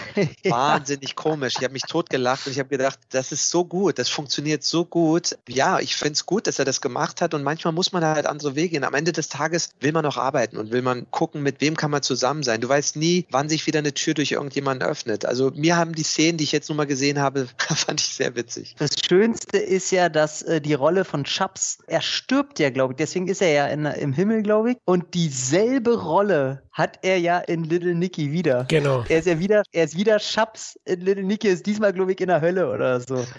Ach, wun- wunderbar. Was man daran sieht, ich glaube, Sandler und er haben sich schon gut verstanden. Ja, ja, er Ich hat glaube, ja es gibt kaum einen, der sich mit Sandler nicht gut verstehen kann, weil alle sagen, was für ein wirklich netter Mensch das sein muss. Mhm. Okay, habe ich jetzt gar nicht so Ja. im Detail. Ich bin Fan von Sandler, ich liebe die Kindsköpfe-Filme, also die schaue ich mindestens einmal im Jahr. Ist das dein Ernst? Ich liebe sie. Tom, 10 von 10. Ich liebe die. Ich liebe die. Ich schaue die mit meinen Töchtern sehr oft. Ey, Meine Mädels wei lieben weißt die du, auch. bis, bisher warst du hier so eine goldene Statue, wo nicht mal, also selbst wenn, wenn Licht aus war, ist da kein Schatten rangekommen. Aber mit der Aussage, mein Freund, da ist es, ich, ich habe gerade Gefühl, dass die nicht aus Gold, sondern aus grober Kacke geformt ist. Halleluja, dir scheiß ich gleich in die Bude, du. Kindsköpfe, ey, glaub's nicht. Kevin, wie stehst du zu Jobs und Happy Gilmore? Ja, ich bin jetzt nicht der große Golf-Fan. Und ja, den Sandler, den mag ich bei vielen Filmen, aber es gibt auch Filme, der nervt er mich. Also es kommt immer drauf an, ich bin eher so der Ben Stiller-Fan, wenn ich jetzt mal die beiden vergleichen würde. Mhm. Äh, da würde ich mir eher einen Stiller-Film angucken als einen, von Sandler. Aber der hat auch geile Filme gemacht. Aber Happy Gilmore, den habe ich nur mal nebenbei sonntags laufen lassen. Aber ich fand's geil, dass Karl Wessers dabei war. Das reicht ja schon, ja. Und Weathers hat danach weiter in komödiantischen Rollen gespielt. 2004 in der Comedy-Serie Arrested Development, die vor allem in den USA großer Kult ist. Und hier war er eben auch in vier Folgen zu sehen. Dazu dann auch in der ein oder anderen Komödie, unter anderem in The Comebacks von 2007. Eine Football-Komödie, Satire, Tom? Boah, äh, ich hätte jetzt, na, können wir gleich noch drauf kommen, aber ich habe den heute angefangen, weil es hieß, dass er da mitspielt und dachte zuerst, das ist eine ganz normale Komödie, aber es ist tatsächlich so eine eigentlich Zucker Brothers Komödie, so eine Parodiegeschichte. Nur leider, also wirklich absolut unterste Schublade. Ähm, ich habe, glaube ich, in 40 Minuten habe ich ein einziges Mal gelacht und das war ein äh, Rocky Balboa Witz, der wirklich sehr witzig war. Aber der Rest ist wirklich, wirklich, boah, nee, der ist einfach große Scheiße. Also auch hier schmacklos und so eine typische Komödie, wo höchstens äh, YouTube ADHS-Kinder drüber lachen können. Dann hole ich den nicht nach. Nee, brauchst du nicht. Ja, ich sehe gerade, das ist eine Fox-Produktion, also keine ursprüngliche Disney-Sache, sondern die kam dann im Zuge des, äh, des Mergers von Fox und Disney, weil äh, es hat mich gewundert von der Art und Weise, das klang auch nicht nach einem Disney-Titel. Die machen das ja immer sehr rosig und ernst. Das klang eher ein bisschen wie nach einem Fox-Titel, aber ja, es ist auch so. Ach so, das hörst du schon raus, oder? Ja, ja, klar, die sind halt ein bisschen mehr edgy von ihren Stoffen und Disney ist ja immer so wholesome, Family Entertainment. So eine Zucker Brothers Komödie könnte ich mir nie vorstellen, dass das aus dem Disney-Haus ursprünglich kommen könnte. Ja, okay, so wie Dodgeball. Ja, nee, das ist auch nicht, das ist auch nicht Disney. Ja, ich das weiß. Ja, danach war Cole Weathers dann auch noch in der TV-Serie The Shield zu sehen, einer der geilsten Serien, Leute, unbedingt anschauen. Da war er in zwei Folgen 2003 und 2007 eben als ehemaliger Ausbilder der Hauptfigur Rick Mackey in Aktion. Ja, 2006 bat ihn Sylvester Stallone um Erlaubnis für Rocky Balboa, das Filmmaterial der früheren Rocky-Filme verwenden zu dürfen. Ja, und wir hatten es, glaube ich, vorhin schon erwähnt. Mr. T hat zugestimmt, Dolph Lundgren hat zugestimmt, aber Core Weathers wollte eben mal wieder mitspielen. Und das Problem war eben, dass die Figur ja schon gestorben ist und Stallone lehnte daher ab und ersetzte ihn mit einem anderen Schauspieler in Rückblenden. Ja, ich glaube, das hatten wir auch kurz vorhin erwähnt. Das war sicherlich schon. Und total undankbar, weil ich meine, dem Mann muss er, sage ich, wie gesagt, sein Leben lang die Füße küssen. Er hat ihn unsterblich gemacht mit Apollo. In vier Filmen hat ihn zu Geld, Ruhm und Ehre geführt und hätte ihn wahrscheinlich auch gerne wieder in Expendables, vielleicht sogar eine Rückblende. Ich weiß nicht, ob er jetzt Creed, die habe ich nicht gesehen, ob er da irgendwo vielleicht mal wieder auftaucht. Aber Stallone ist eigentlich so ein dankbarer Mensch. Da sieht man mal, wie kurzfristig und dumm man manchmal Entscheidungen fällt. Und das, das ist vielleicht auch bezeichnend und würde einiges erklären in der Karriere von jemandem, wo alle sich immer fragen, warum haben wir den nicht mehr und öfters auf der großen Leinwand gesehen. Oh ja, den Fehler hat ja Van Damme auch fast gemacht bei Expendables 1 und da hat er sich jetzt auch nochmal besonnen im zweiten Teil, das dann doch besser zu machen. Also das sind so manchmal Dinge, das ist nicht gerade klug, weil das kann Nee. dir nochmal so einen Bass geben irgendwie, ne, für weitere Filme. Keine Ahnung, das ist manchmal so ein Ego. Ego-Ding. Ego, ja, absolut. Leider. In Creed sieht man ihn übrigens in Rückblenden. Ne? Also da hat er Okay. dann wieder die Rechte freigegeben und hat sich angeblich 2015 auch mit Stallone wieder vertragen. Aber in Expendables war er eben nicht zu sehen. Stattdessen hat er 2012 den Asylum Mockbuster American Warships gedreht. Hat den einer von euch gesehen? Ich wollte es nicht riskieren, dass ich blind werde. Bei Ich Pride ist leider nur der zweite Teil. Leider nicht gesehen. Äh, Gott sei Dank oder leider, weiß ich nicht, was ich jetzt sagen soll. oh, aber ich sehe gerade, oh, da ist auch Mario van Peebles dabei, auch ein Typ, wo man sich fragt, was ist da passiert? Eigentlich auch ein geiler Typ gewesen. Ist er immer noch. Er ist ja im neuesten Scott Atkins-Film, ist er der, der Bösewicht. Und wenn man den im Original guckt, ey, der Typ hängt sich immer noch rein. Ich finde den geil. Aber ich kann mir vorstellen, wegen seinem Vater, der ist ja sehr politisch aufgewachsen, kann ich mir vorstellen, dass er auch eine Attitude hatte. Auch ein geiler Typ, auch ein Typ, wo ich mir jetzt, wo ich das kurz sehe, weil ich denke mir, wo war der eigentlich die letzten Jahre? Und es sieht immer noch gut aus für, sein, für die Jahre, die da vergangen sind. Marion Peebles wird für mich immer, für immer Heartbreak Rich sein. Ja. Also ich Ja. liebe ja diesen Film von Clint Ein Eastwood. geiler. Aber die Sprüche gehen heute auch nicht mehr. Der wird nach fünf Minuten wird er zensiert heute. Ach, allein deswegen muss man sich die Filme kaufen. Die zensieren die ja wirklich mittlerweile alle und cutten die neu zurecht. Es ist schlimm, finde ich persönlich, weil das ist ein Zeitdokument und Zeitdokument muss genauso aufbewahrt werden, weil dann, dann verfälscht man Geschichte und das ist für mich halt Zeitdokument, das darf man nicht machen. Aber gut, das ist ein anderes Thema, kann man vielleicht mal woanders drüber reden. Ja, also auf jeden Fall Mary Van Peebles stimmt, auch verschwunden. Na, Kevin, hast du American Warships gesehen? Ja, das war eben halt die Asylum-Version vom Battleship. Das war halt teurer Trash, aber kannst du nicht angucken. Also ich glaube, der zweite Teil war sogar mit Linda Hamilton, wenn ich mich nicht täusche. Nee, das war mega Tentakels. Und da muss ich sagen, äh, der Tentakel sah besser aus als Linda Hamilton. Eieiei, das sollte auf dem Cover stehen. Kritik. Der Kevin, ich habe gesagt, die Damen lieben den Kevin für solche Aussagen, so knallhart, ehrlich.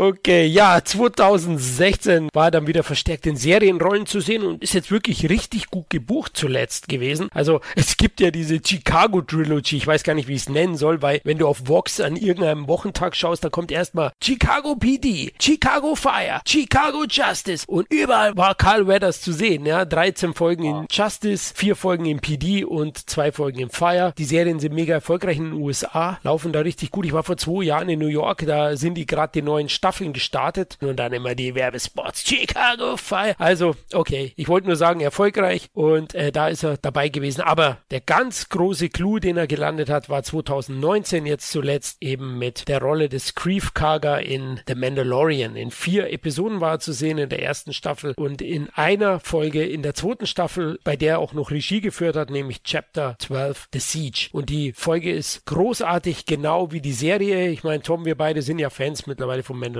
Also wer das liefert da auch richtig gut. Ja, lasst, lässt mal nicht drauf kommen. Mandalorian ist das, was ja, Star Wars mit seinen drei Kinofilmen nicht geschafft hat. Einfach großartige äh, Unterhaltung ohne Wenn und Aber. Ich finde auch die Filme jetzt, ich will ja nicht auf die Ruf kloppen, aber wo die Filme einfach Grund für eine Diskussion geben, hat Mandalorian keine Diskussionsgrundlage, weil die einfach geil ist. Fertig aus Ende. Ich würde gerne mal wissen, auf welcher Basis er da gecastet worden ist, ob da John Favreau einfach ein alter Rocky-Fan war und das würde bestätigen für mich wieder, dass wenn du einmal was Geiles gemacht hast, dann kannst du, wenn du klug bist, damit immer arbeiten, wenn du an die richtigen Leute rankommst. Aber ich weiß es nicht, wisst ihr, ob wir an die Weißt Rolle weißt du, was ich mir wünschen würde? Dass John Favreau Fan von Shadow Warriors 2 ist. das, das hätte ich mir. Ja, das wäre witzig. Das wäre eine Comedy. Du, Karl, weißt du, warum ich dich gebucht habe? Wegen Rocky? Nein, Mann, der war scheiße, aber in Shadow Warriors 2, Genau, der war scheiße auch noch.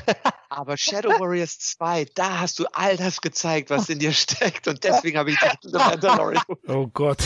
Nein, ich, ich denke am Ende ist es ist definitiv Rocky. Darf ich doch ein paar Sachen nennen, auf die wir jetzt nicht eingegangen sind, was seine Filmprojekte angeht? Also zum einen diese Shadow Warriors Teile. Das ist jetzt Attack on Devil Island und Shadow Warriors 2 ist quasi der zweite, zwei TV-Filme, die natürlich elementar wichtig sind, weil wie jedes normale Kind mit Fug und Recht war natürlich Wrestling-Fan und wie jeder weiß, ist Hulk Hogan der beste Schauspieler aller Zeiten und äh, mit zusammen hat er dann äh, Filme gedreht. Hulk Hogan, Carl Weathers und Shannon Tweed. Das ist doch immer eine heilige Dreifaltigkeit, liebe Leute. Martin Coke spielt auch noch mit. Was wollt ihr denn eigentlich mehr? Billy Blanks, Billy Drago. Leute, Ed hört einfach nicht auf. Und ganz große Scheiße, die zwei Filme. Aber ja, also da ist er irgendwie kurz mal wirklich in den B-Action-Sumpf abgeglitten, wo man ihn auf keinen Fall haben wollte, aber wo er dann auch nicht lange war. Und muss man auch mal sagen, er hat halt viele äh, Voice-Jobs gemacht. Er hat nochmal mit Adam Sandler hier diese, wie hieß er, acht verrückte Nächte? Genau, Adam Sandlers acht verrückte Nächte, ein Trickfilm, den kaum einer kennt von Adam Sandler, wo er quasi auch einfach gezeichnet ist und er ist einfach so ein Grieskram, der keinen Bock auf Weihnachten ähm, hat. Und äh, so ein kleiner Asiate, der glaube ich sogar von Pat Morita gesprochen wird, der will ihm, glaube ich, so Weihnachten näher bringen. Und äh, das ist ein sehr, sehr süßer, toller Film. Und da hat er auch wieder eine Rolle gesprochen gesprochen da drin. Zeigt auch mal, wie er dreimal mit Adam Sandler zusammengearbeitet. Und danach hat er nochmal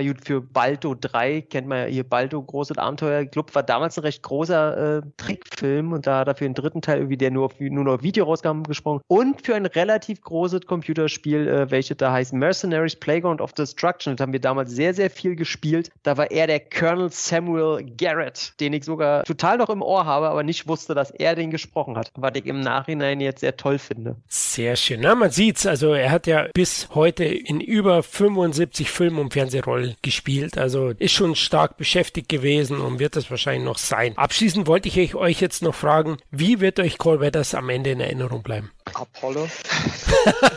okay.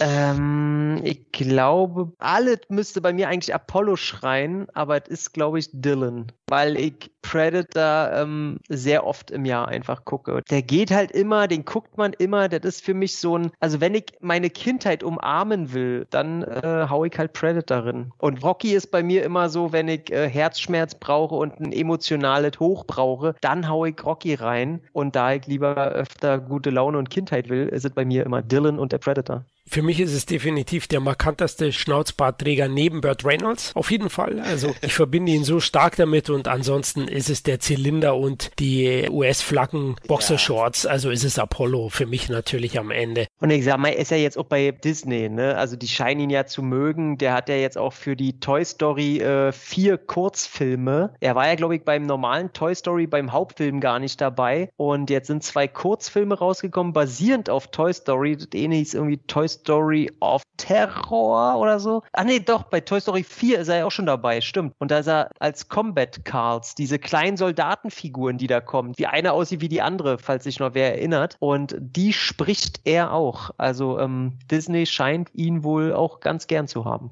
Ja, da hat ja auch der, der, wie heißt der denn, der Darsteller von Gunnery Sergeant Hartman, der hat auch da mitgespielt beim ersten Toy Story als einer dieser Figuren. R. Lee Ermey, ich habe es gerade nachgeschaut. Genau, leider schon verstorben, der Gute. Ja. Kevin haben wir noch nicht gehört, oder? Zu ja, also für mich ganz klar äh, das fliegende Kinn aus Rocky und äh, die fliegenden Arme aus Predator. Also die werden mir ewig in Erinnerung bleiben. Wo ich mir gerade sage, in der Rolle des Chappie in Happy Gilmore, ja. war das der rechte Arm, der mir fehlte, oder der linke? Weil das würde ja dann wieder den Kreis schließen. ja, stimmt, der rechte. Nee, nee, das, das ist schon, äh, das ist schon die rechte, die ihm auch bei Predator abgehackt ah. wird. cool, cool. Schönes Detail. Aber Action-Checks mag ich auch sehr. Also möchte ich jetzt nicht kleinreden, ist auch ein Film, mit dem ich sehr viel Spaß hatte damals und jetzt auch wieder gehabt habe. Und es war halt seine einzig große Hauptrolle und äh, deswegen möchte ich den auch nochmal hochhalten. Das sind die drei Rollen, ne? Dylan, Action Jackson und Apollo Creed eine kleine Sache noch für Videospielfans. Ich weiß, ich, ich nerv jetzt langsam. Aber für Videospielfans bei Mortal Kombat 10, jeder kennt ja die Figur des Jax, der diese metallenen Arme hat. Da gibt es bei Mortal Kombat 10 den Dylan-Skin. Und dann sieht Jax aus wie Dylan aus Predator. Wie schön kann was sein? Na, man sieht, es ist in die Popkultur eingegangen, ne? diese zwei Rollen, zumindest Apollo und Dylan. Gut, dann sind wir am Ende angekommen. Murat, nochmal vielen lieben Dank, dass du vorbeigekommen bist. Ich danke euch. Ich hätte euch auch dafür Geld gezahlt, dass ich hier mitmachen darf, weil macht Spaß mit Liebhabern, die auch noch so viele Filme lieben, die man selber auch liebt. Das gibt es ja heute schon kaum noch. War mir ein Vergnügen. Vielen Dank. Ja, bist du gerne häufiger mal eingeladen, ganz einfach. Sehr gerne. da sage ich nicht nein.